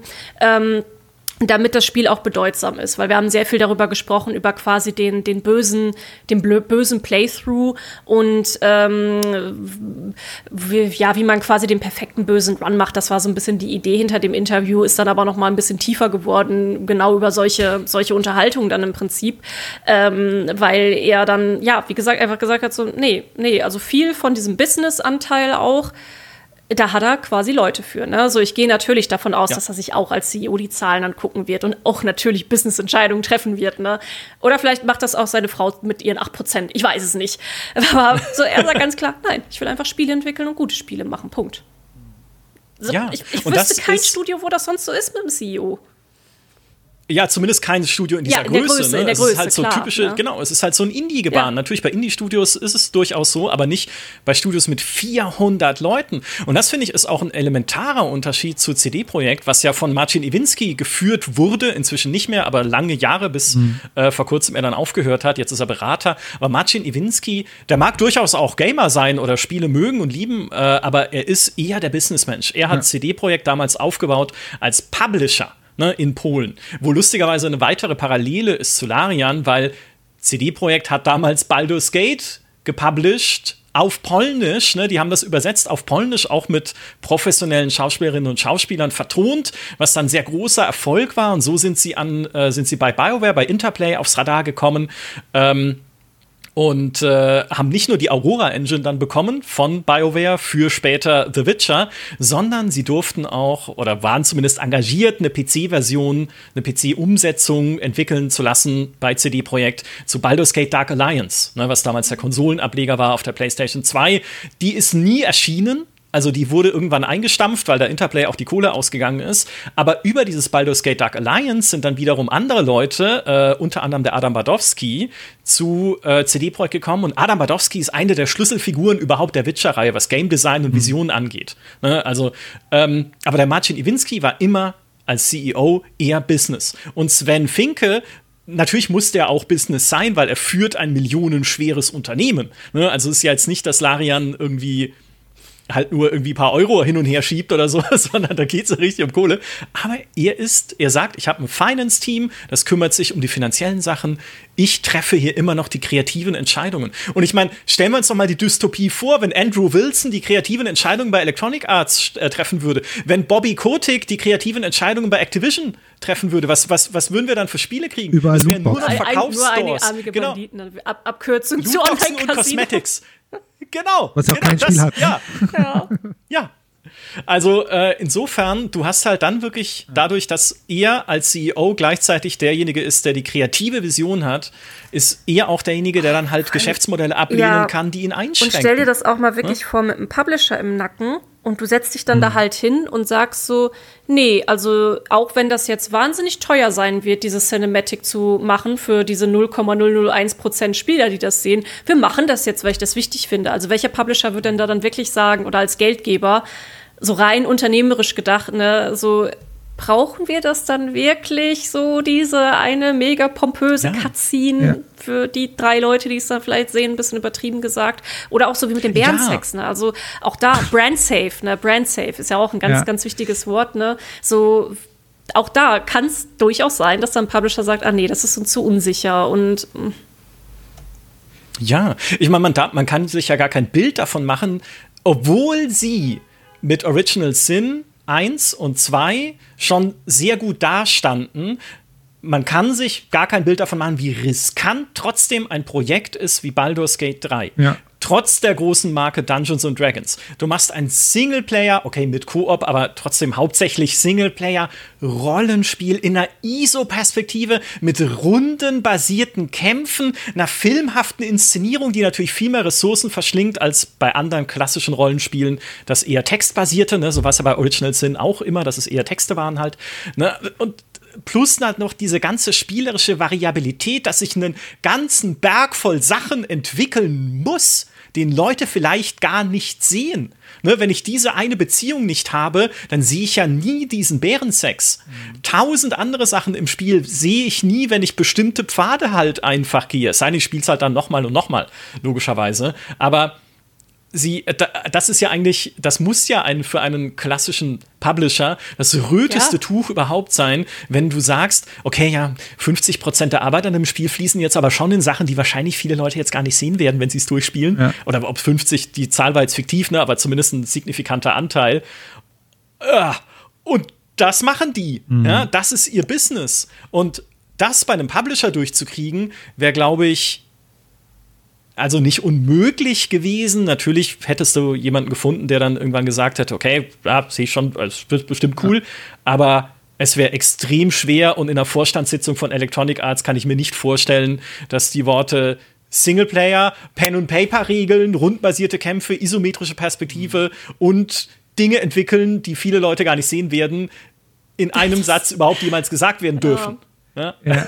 Und man, äh, ich habe ein wichtiges Element dabei ist, ist ja nicht nur im Prozess der Entwicklung die Freiheit zu haben, sondern hinten raus auch den Upside zu haben. Das bedeutet ja, jetzt bleibt ja mehr Geld bei denen hängen und mehr Geld äh, hängen bleiben heißt ja auch finanzielle Möglichkeit.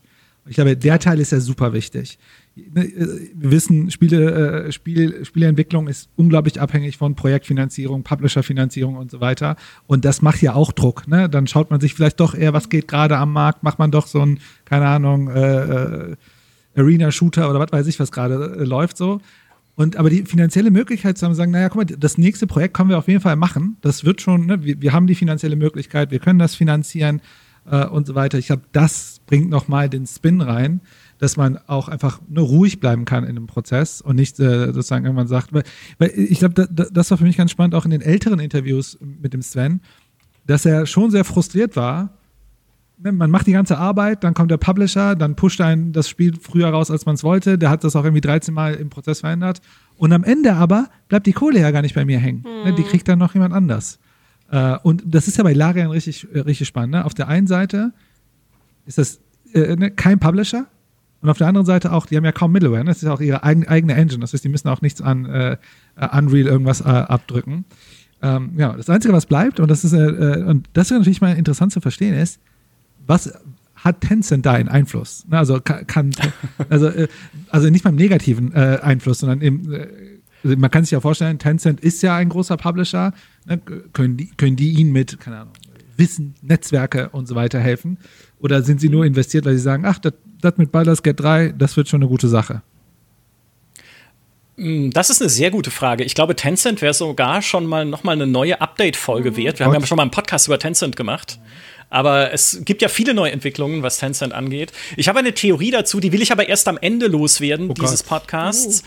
weil sie mit der Zukunft von Larian zu tun hat. Drama. Ah, ja, genau. Cliffhanger. Mhm. Was ich äh, an der Stelle kurz loswerden kann, weil wir immer über Geld reden und Projektfinanzierung und so, was wir zumindest wissen, ansatzweise nicht exakt beziffern können, aber aus den Aussagen von Larian und von anderen sind die ungefähren Verkaufszahlen seit Divinity Original Sin. Original Sin, das hat Sven mal im Talk auf der GDC gesagt, hat sich 2,5 Millionen Mal verkauft. Ungefähr. Was schon ziemlich super ist, ja, für ein Spiel. Da haben sie dann auch gesehen, das hat einen Markt. Ne? Schon allein, weil der Early Access dann gut funktioniert hat und dann halt 2,5 Millionen Verkäufe. Divinity Original Sin 2, das hat Sven mal Eurogamer gegenüber angedeutet, hat sich ungefähr dreimal so gut verkauft wie der erste Teil. Das heißt also mindestens 7,5 Millionen Mal.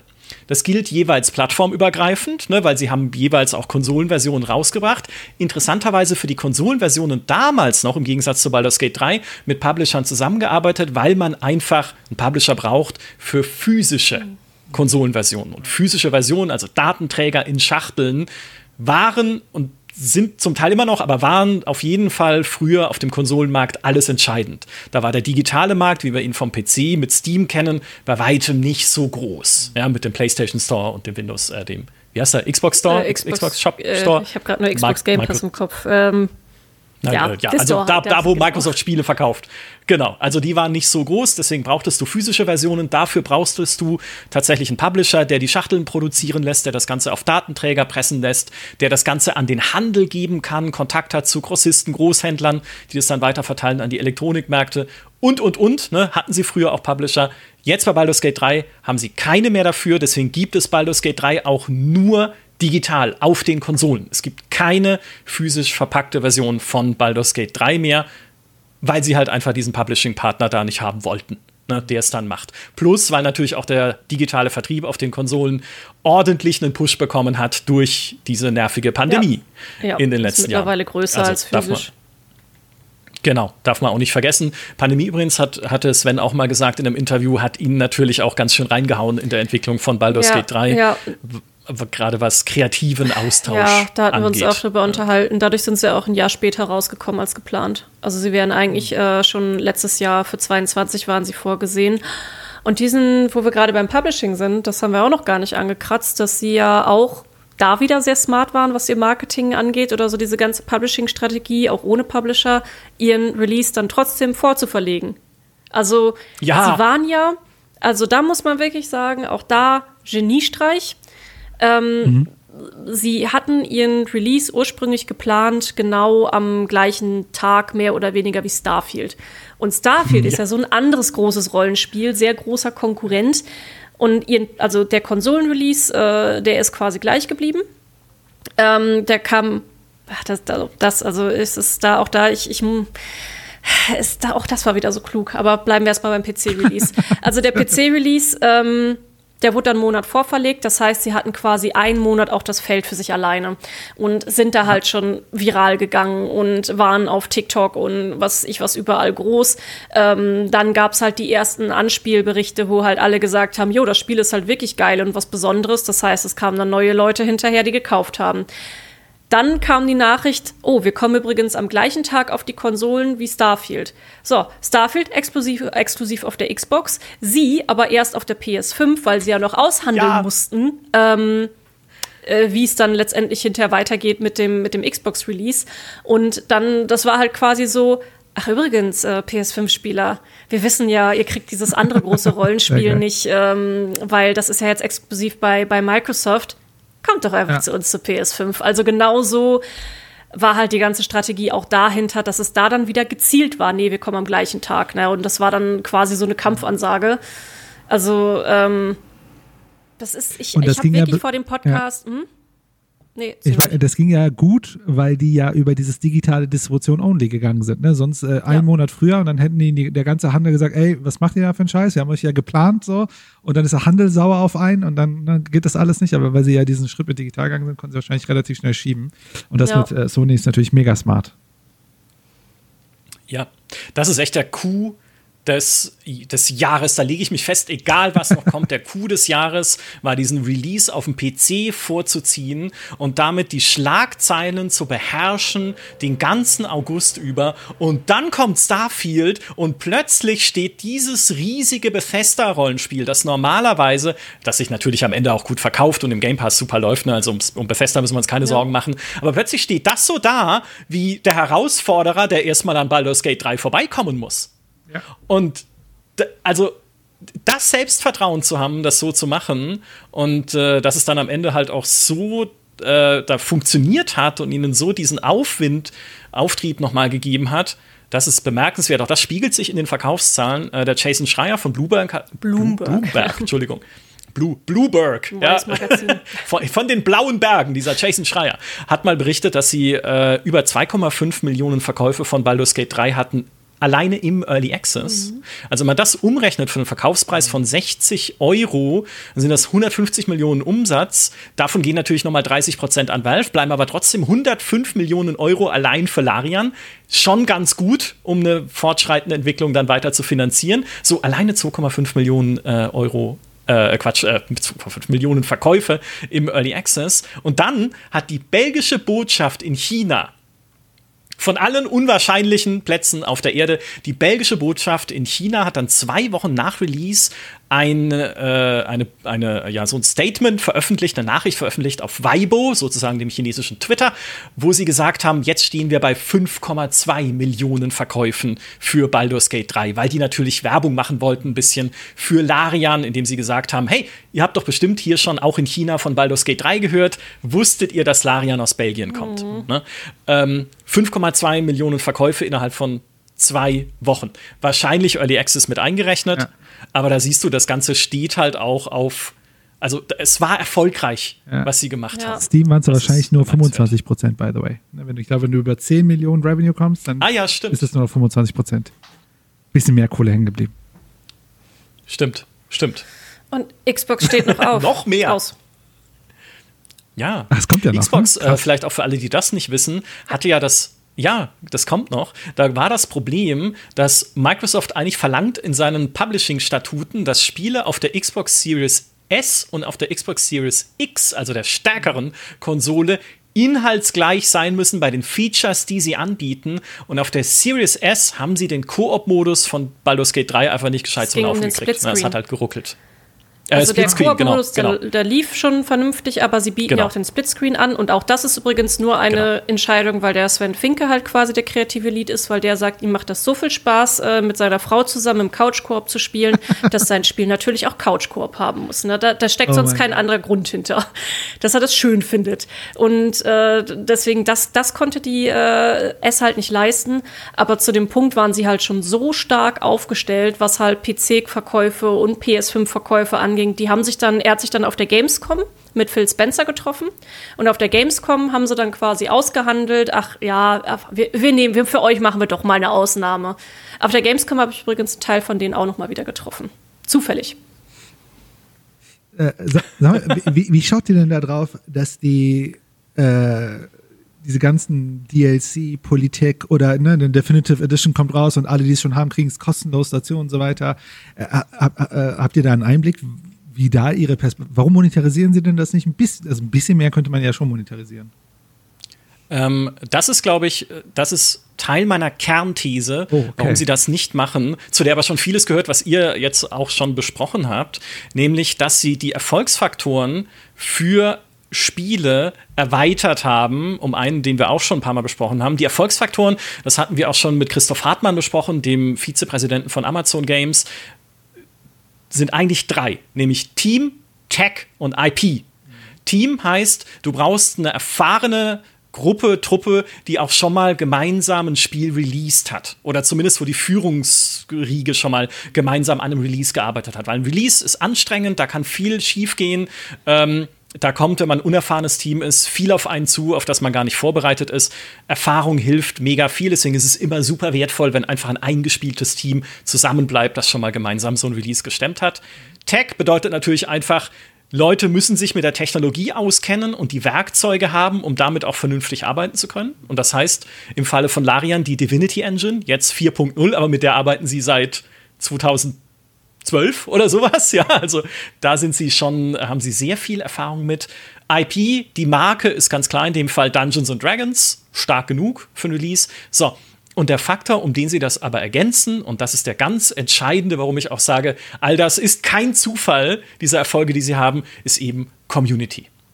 Und zur Community gehört das, äh, was Leia schon gesagt hat, permanente Community Updates, permanente auch rund um die Welt 24 Stunden Community Betreuung. Dazu gehören die schnellen Patches, die sie veröffentlichen können, weil sie eben dieses weltweite Studio-Netzwerk haben. Dann fängt das Studio in Europa an, am Patch zu arbeiten, schickt ihn dann nach Kanada, wenn die Leute dort aufstehen, in die QA. Aus der QA in Kanada geht er dann weiter nach Malaysia zum Studio in Kuala Lumpur, um dort das Feedback einzuarbeiten. Und dann von Kuala Lumpur geht er zurück nach Belgien, vielleicht nochmal und dann wird er veröffentlicht.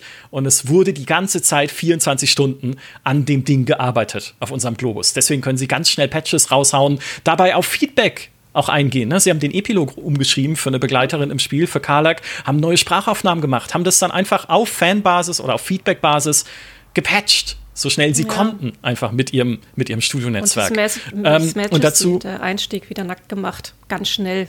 Ja, seine Majestät ja. ist wieder nackig die Katze in einem Gasthaus. Ihr werdet wissen, worum es geht, wenn ihr sie trefft. So, und dazu gehört für mich auch, und dazu gehörte es ja früher auch bei CD-Projekten, und ehrlich gesagt bis heute, sie lassen ihre Spiele nicht alleine. Ne? Es gab von Divinity Original Sin die Enhanced Edition, es gab die Definitive Edition von Original Sin 2 und es wird jetzt auch von Baldur's Gate 3 mit ziemlicher Sicherheit auch wieder eine Enhanced Edition geben. Ähm, oder eine Definitive Edition oder wie auch immer sie dann heißt, halt irgendeine verbesserte Version, die kam meistens mhm. ein Jahr nach Release bei Original Sin. Und dass sie das dann kostenlos machen für Leute, die das Spiel schon haben, ist einfach genau dieser Fanservice, genau dieses Community-Bildende, was vielleicht wenn man rein wirtschaftlich denken würde, äh, nicht der Profitmaximierung dient, ne? ja. weil sie könnten ja dafür noch mal Geld verlangen. Ich würde sagen, wenn man kurzfristig sie sammeln denkt. halt Goodwill. Ja. Ich sag Sorry. mal genau. so, ich genau. sag mal so, es ist auch ähm, und in dem Fall gerade wenn man die Leute auch wirklich erlebt hat und so, natürlich kann man immer nur von dem dann leben, was einem erzählt wird. Und wenn man möchte, kann man natürlich auch sehr zynisch äh, drauf gucken und sagen, ja, alles, alles natürlich immer erstunken und erlogen und so. Aber wenn du dich dann halt mit den Leuten direkt unterhältst und gerade, wie gesagt, auch so ein Sven dann da in seiner Ritter Ritterrüstung klappern siehst und so, ähm, und du redest halt mit ihm, hast einen netten Plausch mit ihm, sage ich mal, auch wie gesagt über, über das Leben in der Großfamilie und so. Und äh, wenn der halt vor dir steht und dir sagt so, nee, Profitmaximierung ist nicht mein Hauptziel, ich will coole Spiele machen. Also ich, ich glaube ihm das. So, ich, ich, ich glaube es ihm ja. einfach. Und er hat halt auch ein Team, um sich versammelt, die auch so sind. Also auch wenn ich jetzt mit den. Hat es auch bewiesen, ne? Er hat es auch bewiesen. Also er hat es mit dem Spiel bewiesen, ja. auch wenn ich mit den anderen Führungsköpfen und so spreche. Oder wenn man halt jetzt auch von dem Publishing Director, da dem äh, Michael Dowser, wenn man sein Twitter und so ein bisschen verfolgt, ne?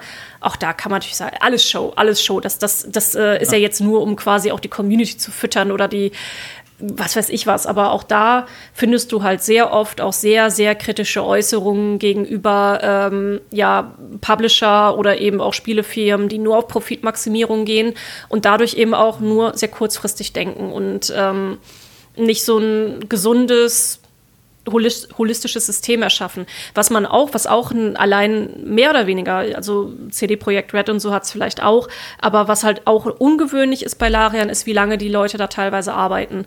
Ähm, weil bei mhm. Spielentwicklungen hast du das halt auch ganz oft. Ähm, wenn dann ein großes Projekt abgeschlossen ist, dann werden halt wieder Leute entlassen. Dann brauchst du vielleicht nicht mehr so viele Entwickler, dann brauchst du vielleicht nicht mehr so viele Leute im Marketing oder was weiß ich was.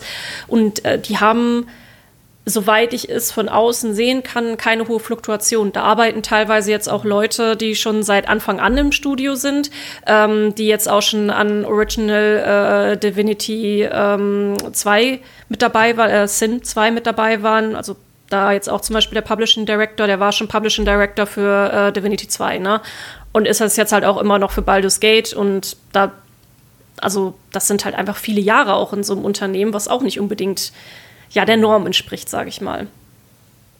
Was auch für einen guten Arbeitgeber spricht, so, sorry, jetzt. Ja. definitiv, definitiv. Und äh, was diesen Community-Aspekt noch angeht, Sven hat auch in einem Interview auf dem offiziellen Dungeons and Dragons YouTube-Kanal gesagt, ein, ein, ein Kern ihres Teams, wie sie sich halt wie sie selbst auf ihre Spiele gucken oder eine, eine, eine Eigenschaft, die sie alle haben, Valarian, ist Player Empathy. Also Empathie für Spielerinnen und Spieler, dass sie immer wissen wollen, was denken die Leute da draußen gerade über unser Spiel. Ne? Er sagt ja von sich selbst auch, ich möchte Leute unterhalten und ich bin pisst mit mir selber und mit dem, was wir hier hergestellt haben, wenn das nicht der Fall ist. Ne? Wenn irgendwas kaputt ist, wenn mhm. irgendwas wenn irgendwas Probleme macht, wenn die Leute sagen, es ist langweilig oder sowas. Und ich, ich fand einfach nur dieses Schlagwort Player Empathy so schön, dass ich einfach an dieser Stelle dafür plädieren würde, dass jetzt einfach alle Publisher sofort Leute befördern zum Head of Player Empathy, ja. dass daraus eine Position gemacht wird, einfach, dass Leute gucken, okay, wie schauen Menschen da draußen gerade auf uns und warum ja. schauen sie vielleicht auch gerade nicht wohlwollend auf uns? Ich muss ein bisschen äh, natürlich äh, lachen und schmunzeln, weil, weil ich bin mir sicher, dass in einigen der Geschäftsberichte, so Activision oder EA, die wir gelesen haben, da bestimmt auch stand, unsere Werte sind Player Empathy neben Lifetime Monetization oder so. Äh, naja, ja. naja du erinnerst dich an den EA, du erinnerst dich an den EA-Geschäftsbericht, in dem steht, ja, wir würden Spiele ja, also paraphrasiert ein bisschen, aber wir würden Spiele ja schon gerne aggressiver monetarisieren, aber dann steigen uns diese Spielerinnen und Spieler aufs Dach.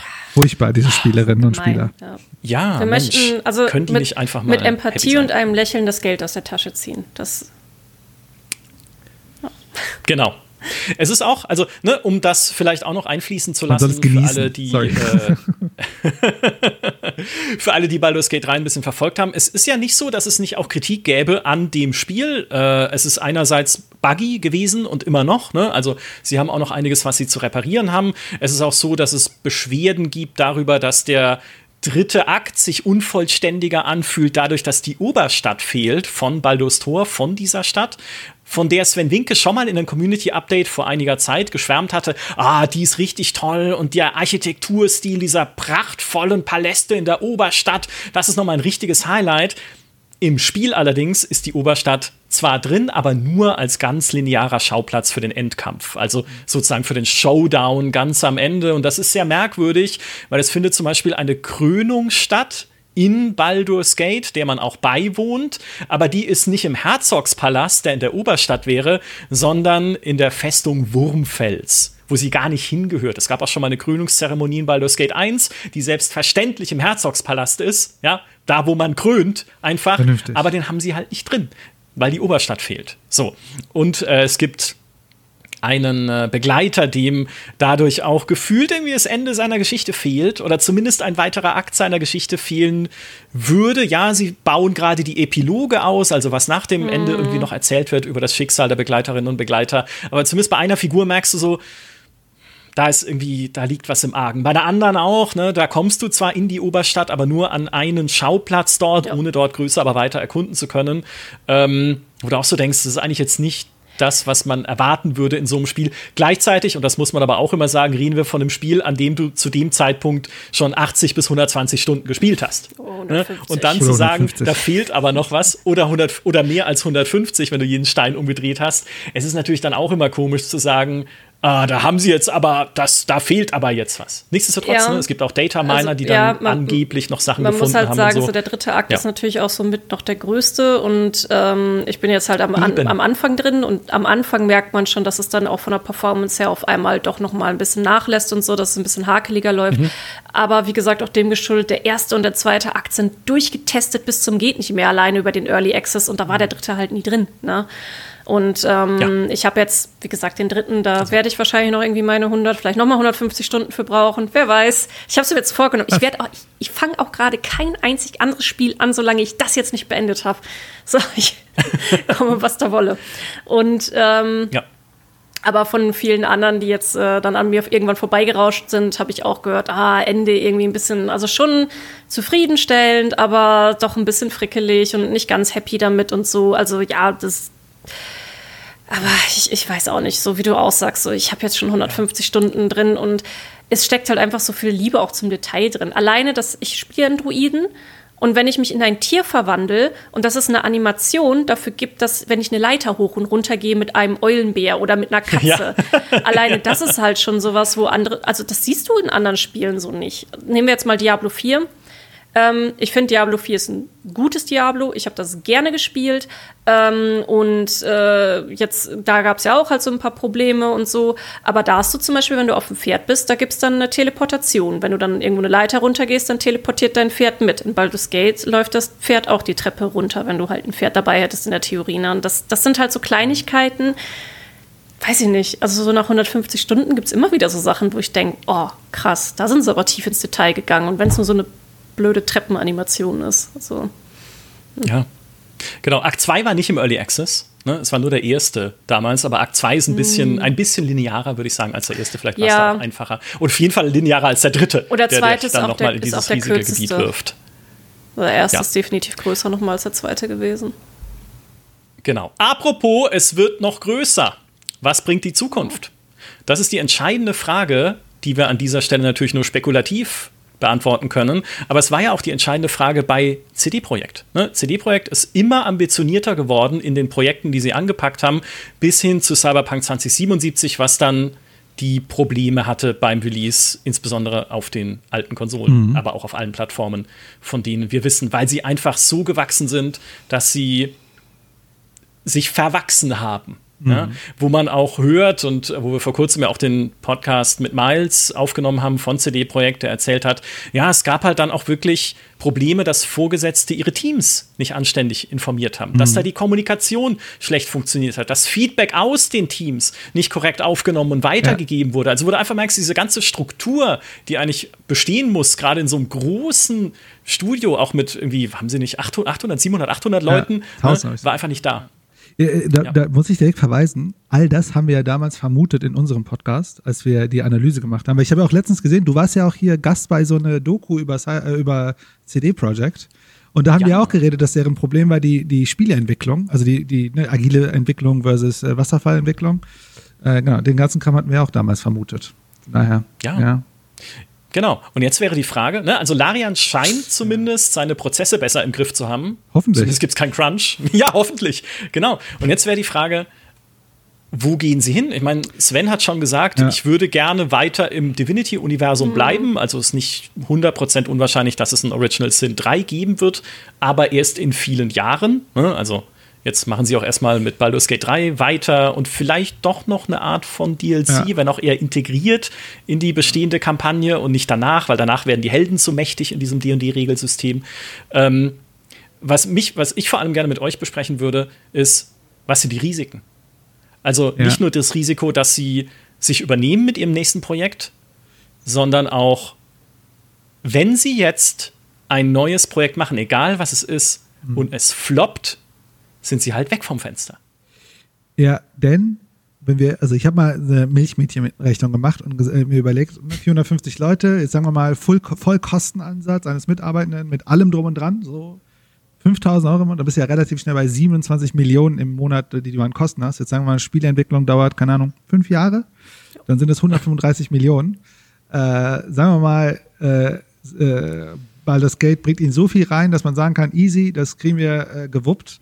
Aber wenn das nächste Ding nicht damit gestemmt wird, wird das übernächste Ding natürlich dann sehr, sehr herausfordernd. Also die Kostenrate ist natürlich bei 450 Mitarbeitende und einem Projekt kritisch. Ne? Das heißt, wahrscheinlich müssten sie jetzt differenzieren. Das heißt, sie müssen wahrscheinlich, äh, also die müssen wahrscheinlich jetzt Divinity 3 machen und daneben noch eine zweite Franchise äh, ah. aufmachen oder ein DLC machen. Also das müssen sie jetzt machen. Ne? Bei dieser Größe musst du in eine Differenzierung gehen weil sonst äh, ne, das eine Ding, wenn, wenn es dich killt. Und ich meine, die haben ja auch früher mehrere Spiele gemacht, da waren sie auch kleiner, ne? Also das mhm. Dragon, was weiß ich was.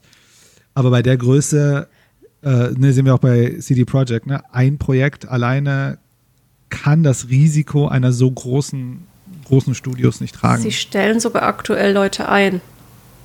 Habe ich auf LinkedIn gesehen. Sie suchen ja. auf jeden Fall für alle Standorte gerade Entwickler.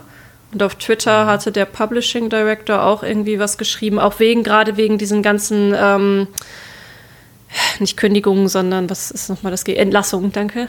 Entlassung, wegen den ganzen Entlassungen, ähm, hatten die da mhm. auch ein paar Shoutouts gemacht im Sinne von, äh, meldet euch bei ja. uns, wir suchen jetzt bald wieder offiziell. Ähm, hatte ich gesehen, also da sind, also sie, also sie möchten halt gerade noch weiter wachsen, weil ich habe nichts von Entlassungen mitbekommen in irgendeiner Form, da gab es überhaupt keine Nachrichten, ich sehe halt gerade nur die Stellenausschreibung. Ja, und das macht, also äh, dieses Ding mit den Entlassungen, ich meine, das ist ja so ein Spezialthema, es ist ein bisschen, die Industrie ist ja aufgehitzt ja. und so weiter. Und wir haben ja aber die Situation, dass es ja bei Larian nicht der Fall ist, dass die, dass die Verkäufe runterfallen. Ne? Also die sind ja eher gerade hochgegangen. Und das ist ja dann so, ne, wenn, wenn jetzt alle abbauen, ist es natürlich für die ganz nice. Ne? Bei denen läuft es ja gerade gut, das heißt, die könnten jetzt aufbauen. Aber äh, genau, äh, aber Risiko ist natürlich jetzt, äh, also der, jetzt fällt man nicht mehr auf drei Leute runter, sondern jetzt wird der Fall tiefer sein. Ja. Weil natürlich man ja. viel weiter ich oben ist. Ich würde mit als Hauptrisiko auch Druck sehen. Einfach Druck von außen, weil sie sind jetzt absolut gefeiert. Ne? Also ich, ich habe heute wirklich nochmal recherchiert, nochmal überlegt, wo es jetzt Punkte gäbe, jetzt abgesehen von dem Spiel selber. Ne? Also abgesehen, okay, dritter Akt und so, vielleicht nicht ganz so geil, aber ich habe überlegt, wo sind sie eigentlich gerade angreifbar, was könnte man bemängeln und ich habe da jetzt aktuell halt tatsächlich nichts gefunden. Ne? Also so mit dem Blick von außen, wie es intern aussieht, weiß man natürlich nicht. Ähm, aber der Druck ist wahnsinnig groß, ähm, weil sie waren jetzt ja auch so gefeiert nach dem Motto, ja, so macht man das und die haben es jetzt allen gezeigt und äh, da gab es ja dann auch noch dieses Meme, dass andere Publisher gesagt haben, ja, sowas wie äh, Larian können wir halt nicht machen und äh, das ist eine absolute Ausnahme und so, wo dann halt die Communities auch den aufs Dach steigen und sagen, ja, die, die können es, warum ihr nicht, ne? Ähm, da ist jetzt einfach ein, so quasi so ein weiß ich nicht, da könnte vielleicht auch so eine, so eine Art Never Meet Your Hero Syndrom oder so entstehen, dass äh, wenn, wenn dann irgendwie ähm, dann was Neues kommt und es ist halt nicht im Scope von Baldur's Gate 3 oder legt halt nicht die Schippe noch mit drauf oder über jetzt noch mal sich übernehmen, äh, kommen vielleicht noch mal strukturelle Probleme, so sie können es jetzt nicht mehr ganz so heimlich machen, weil jetzt sind sie in aller Munde, jetzt sind sie bekannt, jetzt haben sie diese riesige Marke gehabt, ne? Jetzt gucken die Leute genauer drauf und so wie dieses man hat ja schon das Gefühl, so die ersten, der, der Early Access in den vier Jahren, der war ja so ein bisschen heimelig, sehr äh, eingebunden, so die eigene Community und so, alles sehr kuschelig und ähm, das ist halt auch schnell weg, wenn der Erfolg da ist. So, das, das sehe ich schon als sehr großen Risikofaktor. Ja, das finde ich, das ich so einen schlauen Gedanken, da hatte ich gar nicht dran gedacht. Aber klar, wenn du auf so ein Podest gestellt wirst, auch von außen, ne, und gesagt wird, okay, das ist jetzt halt der Goldstandard aktuell für zumindest klassisches Rollenspiel, ja, dann kannst du dich aber sehr schwer nur hinstellen und sagen, ach du, unser nächstes Spiel wird aber wieder kleiner. Mhm. Und dann also nicht nur flächenmäßig kleiner, sondern halt irgendwie weniger ambitioniert, bisschen zurückgefahren. Wir brauchen immer, das geht ja nicht. Zumal sie ja die Struktur haben, ne, mit ihren ganz vielen äh, Mitarbeitern. Also äh, gibt, gibt es ein Zurück vom Erfolg? Selbst wenn sie sehen würden, es geht irgendwie nicht so groß weiter? Das finde ich eine spannende Frage. Also, das finde ich mhm. generell eine spannende mhm. Frage.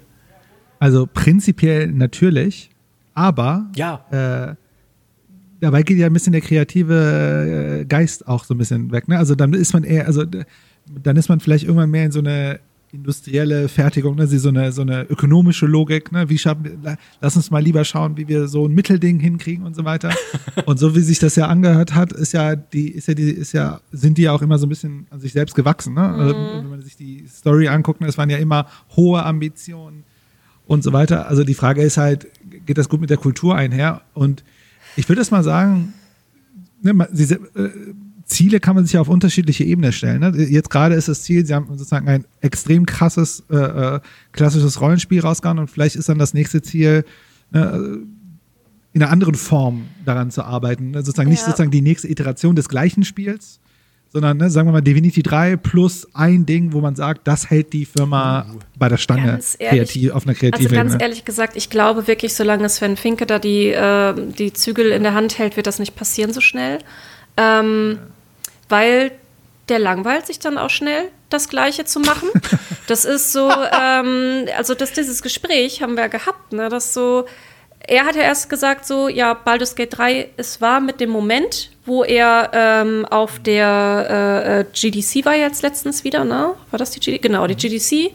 Und da hatten sie dann auch Baldur's Gate auf, auf dem PS5 und so gezeigt. Und da hat er in einem Interview hat er gesagt, so, dann war es auch vorbei für mich. Ich habe gesehen, läuft alles. Äh, das Projekt ist jetzt abgeschlossen für mich. Ich will dann, ich kann da jetzt nicht mehr drüber nachdenken. Ich werde es wahrscheinlich auch ja. nicht mehr spielen. Ähm, und jetzt brauche ich was Neues. Ähm, so ein Typ ist er halt einfach. Und ich, der logische ja. Schritt für sie wäre eigentlich Baldur's Gate 4. Aber wenn man halt so sehr kommerziell denkt, ne? also ey, Baldur's Gate 3 war ja ein mega Erfolg für uns, machen wir doch einfach jetzt vier und machen vielleicht nebenher noch ja. ein Projekt oder so, werden sie aber nicht machen, weil es ihnen wichtiger sein wird, glaube ich, halt so ihre, ihre eigene Marke da, das Divinity-Universum halt äh, mhm. äh, nochmal auszubauen und ich schätze wirklich den Sven so ein, und er ist ja, hat ja keinen Publisher im Nacken, dass er sich hinsetzt und sagt, nee, jetzt brauche ich aber wirklich mal was anderes. Und wenn es halt jetzt das Sci-Fi-Game wird, äh, also er ist selber auch Science-Fiction-Fan, also so, ja. also es, es, kann gut sein, Micha, dass wir dann Sci-Fi oder so bekommen. Ja, ja stell dir oder, vor, so ein Open-World-Spiel ja? in so einer Sci-Fi-Stadt, in der Ego-Perspektive. Nein? Okay. Wo du verschiedene Charaktere spielen kannst. Ja. Wenn er sich, ja. wenn er sich langweilt, vielleicht tut er sich ja mit Gabe Newell zusammen und die machen dieses äh, Gehirn-Maschinen-Interface äh, und dann macht man Rollenspiele in der Fantasie. Hm. Ich glaube, ich glaub, naja, ja, ich glaub, das, das, das, kann ich mir gut vorstellen, dass das auch so ein Typ wäre, ja. ja. Computerspiele sind ja auch irgendwann langweilig, ne? Man muss sich ja, man muss ja auch von sich hinauswachsen. Aber Gabe Newell ist auch jemand, der sich wahrscheinlich schnell äh, langweilt mit den Computerspielen und will dann irgendwas also, ganz Verrücktes. Er, er spielt ja. halt auch am liebsten, das hat er auch noch erzählt, er spielt am liebsten Magier, weil das halt, weil es da so viele unterschiedliche Möglichkeiten gibt und so. Er denkt einfach gerne über Probleme nach und wie man die kreativ lösen kann. So. Hm. Ja. Ich, gut, das ist gut, ja. Ähm, die, ich glaube, diese, der ganze Technologieteil ist auf jeden Fall ein Risikofaktor. Mhm. Ähm, weil sie ja natürlich die Divinity Engine haben, sich gut damit auskennen, aber die Divinity Engine ist sehr gelockt auf isometrische Partyrollenspiele, die wir natürlich lieben, aber es schränkt dich halt ein. Ne? Also sie könnten jetzt ja. nicht sagen, komm, ich nehme jetzt diese Divinity Engine und jetzt machen wir einen richtig geilen Shooter als kleines Projekt. Geht, ist halt jetzt nicht ideal dafür geeignet. Könnten natürlich immer noch auf Unreal wechseln oder sowas. Gibt genügend andere Engines. Aber ne, zumindest die Engine, mit der sie sich auskennen, mit der, wo sie die perfekten, wahrscheinlich Workflows, mhm. Tools und sonstigen Sachen entwickelt haben für ja. ihre Spiele, die ist auf ein Genre mehr oder weniger festgefahren. Ja. Hm, nicht optimal, weil wer weiß denn, wenn sie das nächste Projekt machen, wie beliebt ist das ja. isometrische Party-Rollenspiel in fünf bis zehn Jahren? Das habe ich mir auch gedacht. Ne? Genres wechseln ja mit der Zeit. Ne? Also wir wissen ja selber, ne? 90er Jahre war das Genre riesig, dann war es komplett weg und ich glaube, äh, ihr Erfolg war ja auch zum Teil ein bisschen dahingehend Glück, dass sie jetzt in dem Moment wieder eingestiegen sind, als das klassische Rollenspiel gar nicht mehr vertreten war und sie eigentlich damit wieder zurückgekommen sind. Und die Frage ist natürlich, wenn die sich, wenn die sich auf ein Genre festsetzen, mhm. das ist natürlich ein Riesenrisiko. Wobei, die haben ja dieses Drachenflugzeugspiel gemacht. Das war ja kein isometrisches Ding. um Gottes Willen, das will ich nicht mehr zurück. Ich glaube, so, ja. das ist ein bisschen der, der eine Risikofaktor. Ähm, ich glaube, der zweite Risikofaktor ist einfach, weil er so wichtig ist, Sven ja. selbst. Weil was ist, wenn Sven nicht mehr weitermachen möchte oder ja. kann?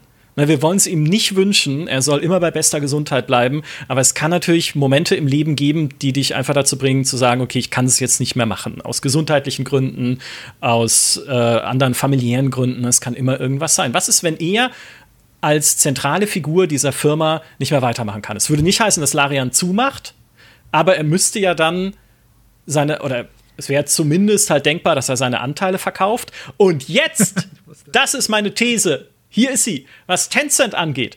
Tencent kauft sich ein in Holdings mit einzelnen oder familiären Eigentümerinnen und Eigentümern, um diese Holdings übernehmen zu können, wenn diese Familien oder Einzelpersonen keinen Bock mehr haben oder nicht mehr leben und Nachkommen ja. sagen, wir haben ja. keinen Bock mehr. Genau. Weil das ist bei Ubisoft der Fall. Da ist Tencent ja, ja. auch beteiligt an diesem äh, Familieneigentümerkonstrukt. Es ist bei Larian der Fall, ne, dass Tencent muss einfach nur sitzen und warten. Ja. Ne? Der Fluss ist geduldig. Wo, wobei man also, sagen muss, das ist ja natürlich ein Riesenrisiko, weil also man sieht das zum Beispiel in Deutschland mit den Familienunternehmen und, äh, sozusagen die nächste Generation, dass der Übergang gut funktioniert, ist super kritisch. Äh, aber ja. vielleicht hat Tencent da einen Plan. Ne? Also vielleicht wissen wir nicht. Vielleicht haben sie eine Strategie in der Hinterhand, ja. dass sie sagen, wir machen den Übergang, ne? der Sven geht in Ruhestand und wir schaffen es, den kreativen Juice von Larian aufrechtzuerhalten. Ja. Weil wir haben den Plan. Ja, wir müssen mal überlegen, der Sven, der ist jetzt Anfang 50. Ähm, so ein Spielzirkelentwicklung, ja, da sitzen wir halt ungefähr bei fünf Jahren, wenn du so ein Spiel in der Größenordnung machst wie ein, ein wie äh, ein Baldur's Gate, wie viele Spiele wird er jetzt da noch machen? Wenn wir mal bei, wenn wir jetzt von dieser fünf Jahreszeitrechnung angehen, da sind dann bis 60 hoch, sind da schon mal zwei Spiele drin, wenn es halt bei der besten Gesundheit mhm. und so bleibt ich glaube, so bis 70, 80 oder so wird er das bestimmt noch hinbekommen. Er sieht auch sehr gesund aus, muss man sagen. Das, ist, das stimmt. In der, ja, Ritterrüstung, sieht er schon allem, sehr fit ja. aus.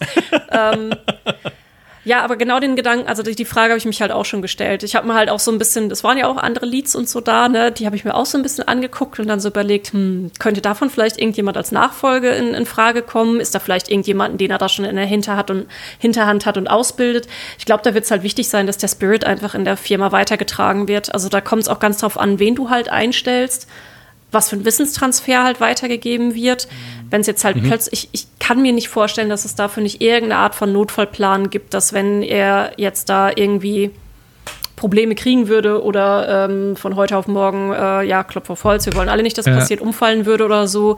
Ich kann mir nicht vorstellen, dass es dafür nicht einen Notfallplan gibt, weil ich glaube, dafür ist ihm das alles auch wirklich vom ja. Herzen her zu wichtig und seine Leute sind ihm auch wichtig. Das merkt man auch in diesen alten Dokus, ähm, wo er dann auch gesagt hat, ja, und dann saß ich da und konnte dann 30 Leute nicht bezahlen. Also du merkst so, dass das, das ja. beschäftigt ihn schon. Und ich glaube, wenn du so ein Typ bist, dann willst du die Leute halt auch absichern und vor allem auch seine Familie und Frau. Ne? Ne? Ja. Ich muss leider an der Stelle, also zumindest aus meiner Erfahrung, es gibt fast nie einen Plan. Nee. Insbesondere bei gründergeführten Unternehmen. Und jetzt kommt das Besondere, ich arbeite auch so mit Private Equity Unternehmen zusammen. Und ihr könnt euch nicht vorstellen, wie viele Meetings ich sitze und dann irgendein Manager sagt, aber was, wenn er morgen vom Auto überfahren wird? Dann sind wir blank. Das ist so ein Standardsatz, mhm. der im Grunde bei 100 mhm. Unternehmen immer wieder fällt. Also ja. die Hoffnung kann meine, sein. Es gibt halt Leute, die sind auch einfach schwer zu ersetzen in der Regel. Also ich glaube, was, ja. was ich halt sagen wollte, was wichtig ist, dass man bis dahin halt schon auch wirklich so eine gewisse Unternehmenskultur aufgebaut hat. Und dann darf man vielleicht ja. nur hoffen, dass Leute dann äh, das Ruder in die Hand nehmen, die halt ja, ja, da eh nicht ticken. Die zweite Riege ist wichtig. Ne? Genau. Ne? Also ich glaube, genau, das ist super ja. wichtig. Aber ich, ich meine, die gehen ja jetzt den Weg. Also die haben ja diesen krassen Sprung gemacht von, ne, ich, ich meine, zweit ist was, was ich auf meinem Zettel stehen. 2015, 40 Leute und sieben Jahre später 450. Krass, die haben verzehnfacht. Ja. Äh, und ne, ich glaube, erstmal muss man damit klarkommen, so, okay, wir spielen jetzt erstmal auf einem anderen Niveau, äh, in einer anderen Liga. Dann Strukturen hochziehen und natürlich muss dann irgendwann der Moment kommen, wo du sagst, okay, das, ich muss jetzt die nächste Führungsriege aufbauen und vielleicht auch selber nicht mehr an den Spielen direkt involviert sein, sondern dann schauen, dass wir zwei, drei Projekte vielleicht gleichzeitig laufen haben und ne, so ein bisschen ah. wie Ubisoft das auch macht, äh, mehr oder weniger, oder? Ja, ja, wie es viele machen, ja, wie es ja auch äh, beispielsweise Phyrexis äh, gemacht hat, wo ja Sid Meier eigentlich ne, der, der große Guru ist, wo sie aber auch gesagt haben, wir geben neue Civilization-Spiele an eine neue Generation, auch ja. an neue Designerinnen und Designer, dass die sich halt ausprobieren können und dass wir Nachwuchs einfach heranziehen ja. für diese Position. Ja, auf jeden Fall. Ich glaube, an der Stelle ist ja eine Sache super wichtig. Nicht mehr, also gar nicht mehr sozusagen am einzelnen Spiel zu arbeiten, sondern eine Kultur und Entscheidungsstruktur zu erhalten, dass die Leute sozusagen den Spielinhalt höher bewerten als beispielsweise ökonomische ja. Entscheidungen. Ne? Das kann ja dann eine gute Führungskraft tun und diesen Spirit so halten, dass dann Leute, die dann wirklich in der Spielentwicklung sind, sagen, auch wenn das nur 0, was weiß ich Prozent ist, sehen, wir müssen das machen, denn das ist ja dann im Spiel drin. Ne? Das, das Werk an sich hat es ja und dafür sind wir hier und ich glaube, das ist wahrscheinlich jetzt die nächste ba äh, Aufbauarbeit. Ne? Ja. Wenn wir sagen, ne, Baldur's ist fertig, ne, äh, dann, jetzt könnt ihr ja den nächsten Schritt machen, so, wie schaffe ich jetzt etwas, was nachhaltig äh, äh, hier diese Kultur von Larian und die Idee der Spieleentwicklung auch erhalten. Auch Wissenstransfer bei eigenen hauseigenen Engines ist auch sehr wichtig. Das ja. sieht man zum Beispiel bei World, ich meine, World of Warcraft ist jetzt halt nochmal ein bisschen ein anderer Fall, weil das natürlich ein Games as a Service Spiel ist, was für immer weiterläuft. Aber da gibt, die haben halt auch Probleme teilweise, weil da dann irgendwo diese paar Leute sitzen, die diese mega alte Engine irgendwie noch kennen. Und ähm, das ist halt auch immer ein Risiko, wenn du hauseigene Tools und Produkte hast, ähm, wo du dann auch genau diesen Faktor, und das, da, das kommt auch in mehr Firmen vor, als einem lieb ist, die halt aus eigene Sachen machen. Oh ja, da, da ist dieser, da ist dieser eine, dieser eine Typ da hinten, der schon seit 50 Jahren in der Firma arbeitet, der weiß, was man dann machen muss. Und es ist halt ein kritisches Tool fürs ganze Unternehmen. Ne? Und das, das ist ja so eine House-Engine dann auch, also auch da Wissenstransfer mhm. auch schon sehr wichtig. Also was würde bei der Gamester passieren, wenn der Micha in Ruhestand geht? Ja, ja, bring mich nicht auf Ideen hier. Das macht ja Larian auch zu, so, zu diesem wahnsinnig spannenden Konstrukt, weil du hast halt, sie sind so stark, weil sie eine starke zentrale Figur haben mit Sven, ja. ne, weil sie jemanden haben, der auch in der Position ist, Dinge abzulehnen, die ihm nicht taugen, auch Geschäftsmodelle abzulehnen, die ihm nicht taugen. Aber gleichzeitig ist es ein strategisches Risiko, wenn diese Figur nicht mehr da ist. Und wo man das ein bisschen gesehen hat, warum das ein Problem ist, war hm. Paradox. Hm. Paradox hatte einen sehr starken Geschäftsführer in Fred Wester, der viele gute Entscheidungen auch getroffen hat. Der hat damals Mountain Blade für sie an Land gezogen, unter anderem. Der hat halt diese Firma zu dem starken Wachstum gebracht, das sie hatten in den äh, sagen wir mal, mittleren 2000er Jahren, 2010er Jahren. Und dann hat er aber irgendwann gesagt, jetzt mag ich nicht mehr. Ich will jetzt mal was anderes machen, habe keinen Bock mehr, wurde abgelöst und dann lief es plötzlich nicht mehr so gut, bis dahin, dass seine Nachfolgerin dann wiederum von ihm abgelöst werden musste. Also er wurde wieder zurückgeholt, weil sie einfach gesehen haben, oh nein, ohne ihn steckt die Firma plötzlich in der Krise. Und das ist doch mal das größte strategische Dilemma, in dem man stecken kann. Dass du sagst, oh mein Gott, dieser, diese eine Person ist so wahnsinnig wichtig für unseren Erfolg. Was machen wir, wenn es die nicht mehr gibt? Ja. Können wir nicht beantworten im Fall von Larian, aber es, es, das macht die Zukunft so spannend. Ich werde, Larian, muss ich sagen, an der Stelle äh, muss ich jetzt offen zugeben, ich habe vorhin schon äh, gesagt, ich habe Sven Finke öfter mal verwechselt mit dem Chef von Triumph Studios, die Edge of Wonders gemacht haben, weil die halt aus den Niederlanden kommen und Niederlanden und der, der ne, flämische Teil von Belgien und so, das, da, da bin ich einfach raus, nah da komme ich nicht ja. weiter. Genau. Also, das wird mir nicht mehr passieren. Ich hatte Laria nie so sehr auf dem Schirm, muss ich gestehen. Auch bei Original Sin noch nicht so sehr. Nie als spannendes Studio. Jetzt habe ich euch auf dem Schirm, mhm. Freunde. Und jetzt will, bin ich tatsächlich mega gespannt, jetzt einfach, steigt der Druck. was die machen, wie sie weitermachen. Saurons Auge ist auf euch drauf. gerichtet, auf Gent in Belgien. Und äh, dann werden wir genau hinschauen, wie es mit denen weitergeht und wie sie vor allem auch diese gerade ihre Stärke weiter ausbauen, was die Community ne? und wie sie da so weitermachen. Ich sage an dieser Stelle vielen Dank euch beiden. Das war ein toller, ein, also ein bisschen länger geworden, ja. als ich ursprünglich geplant hatte, der aber Talk.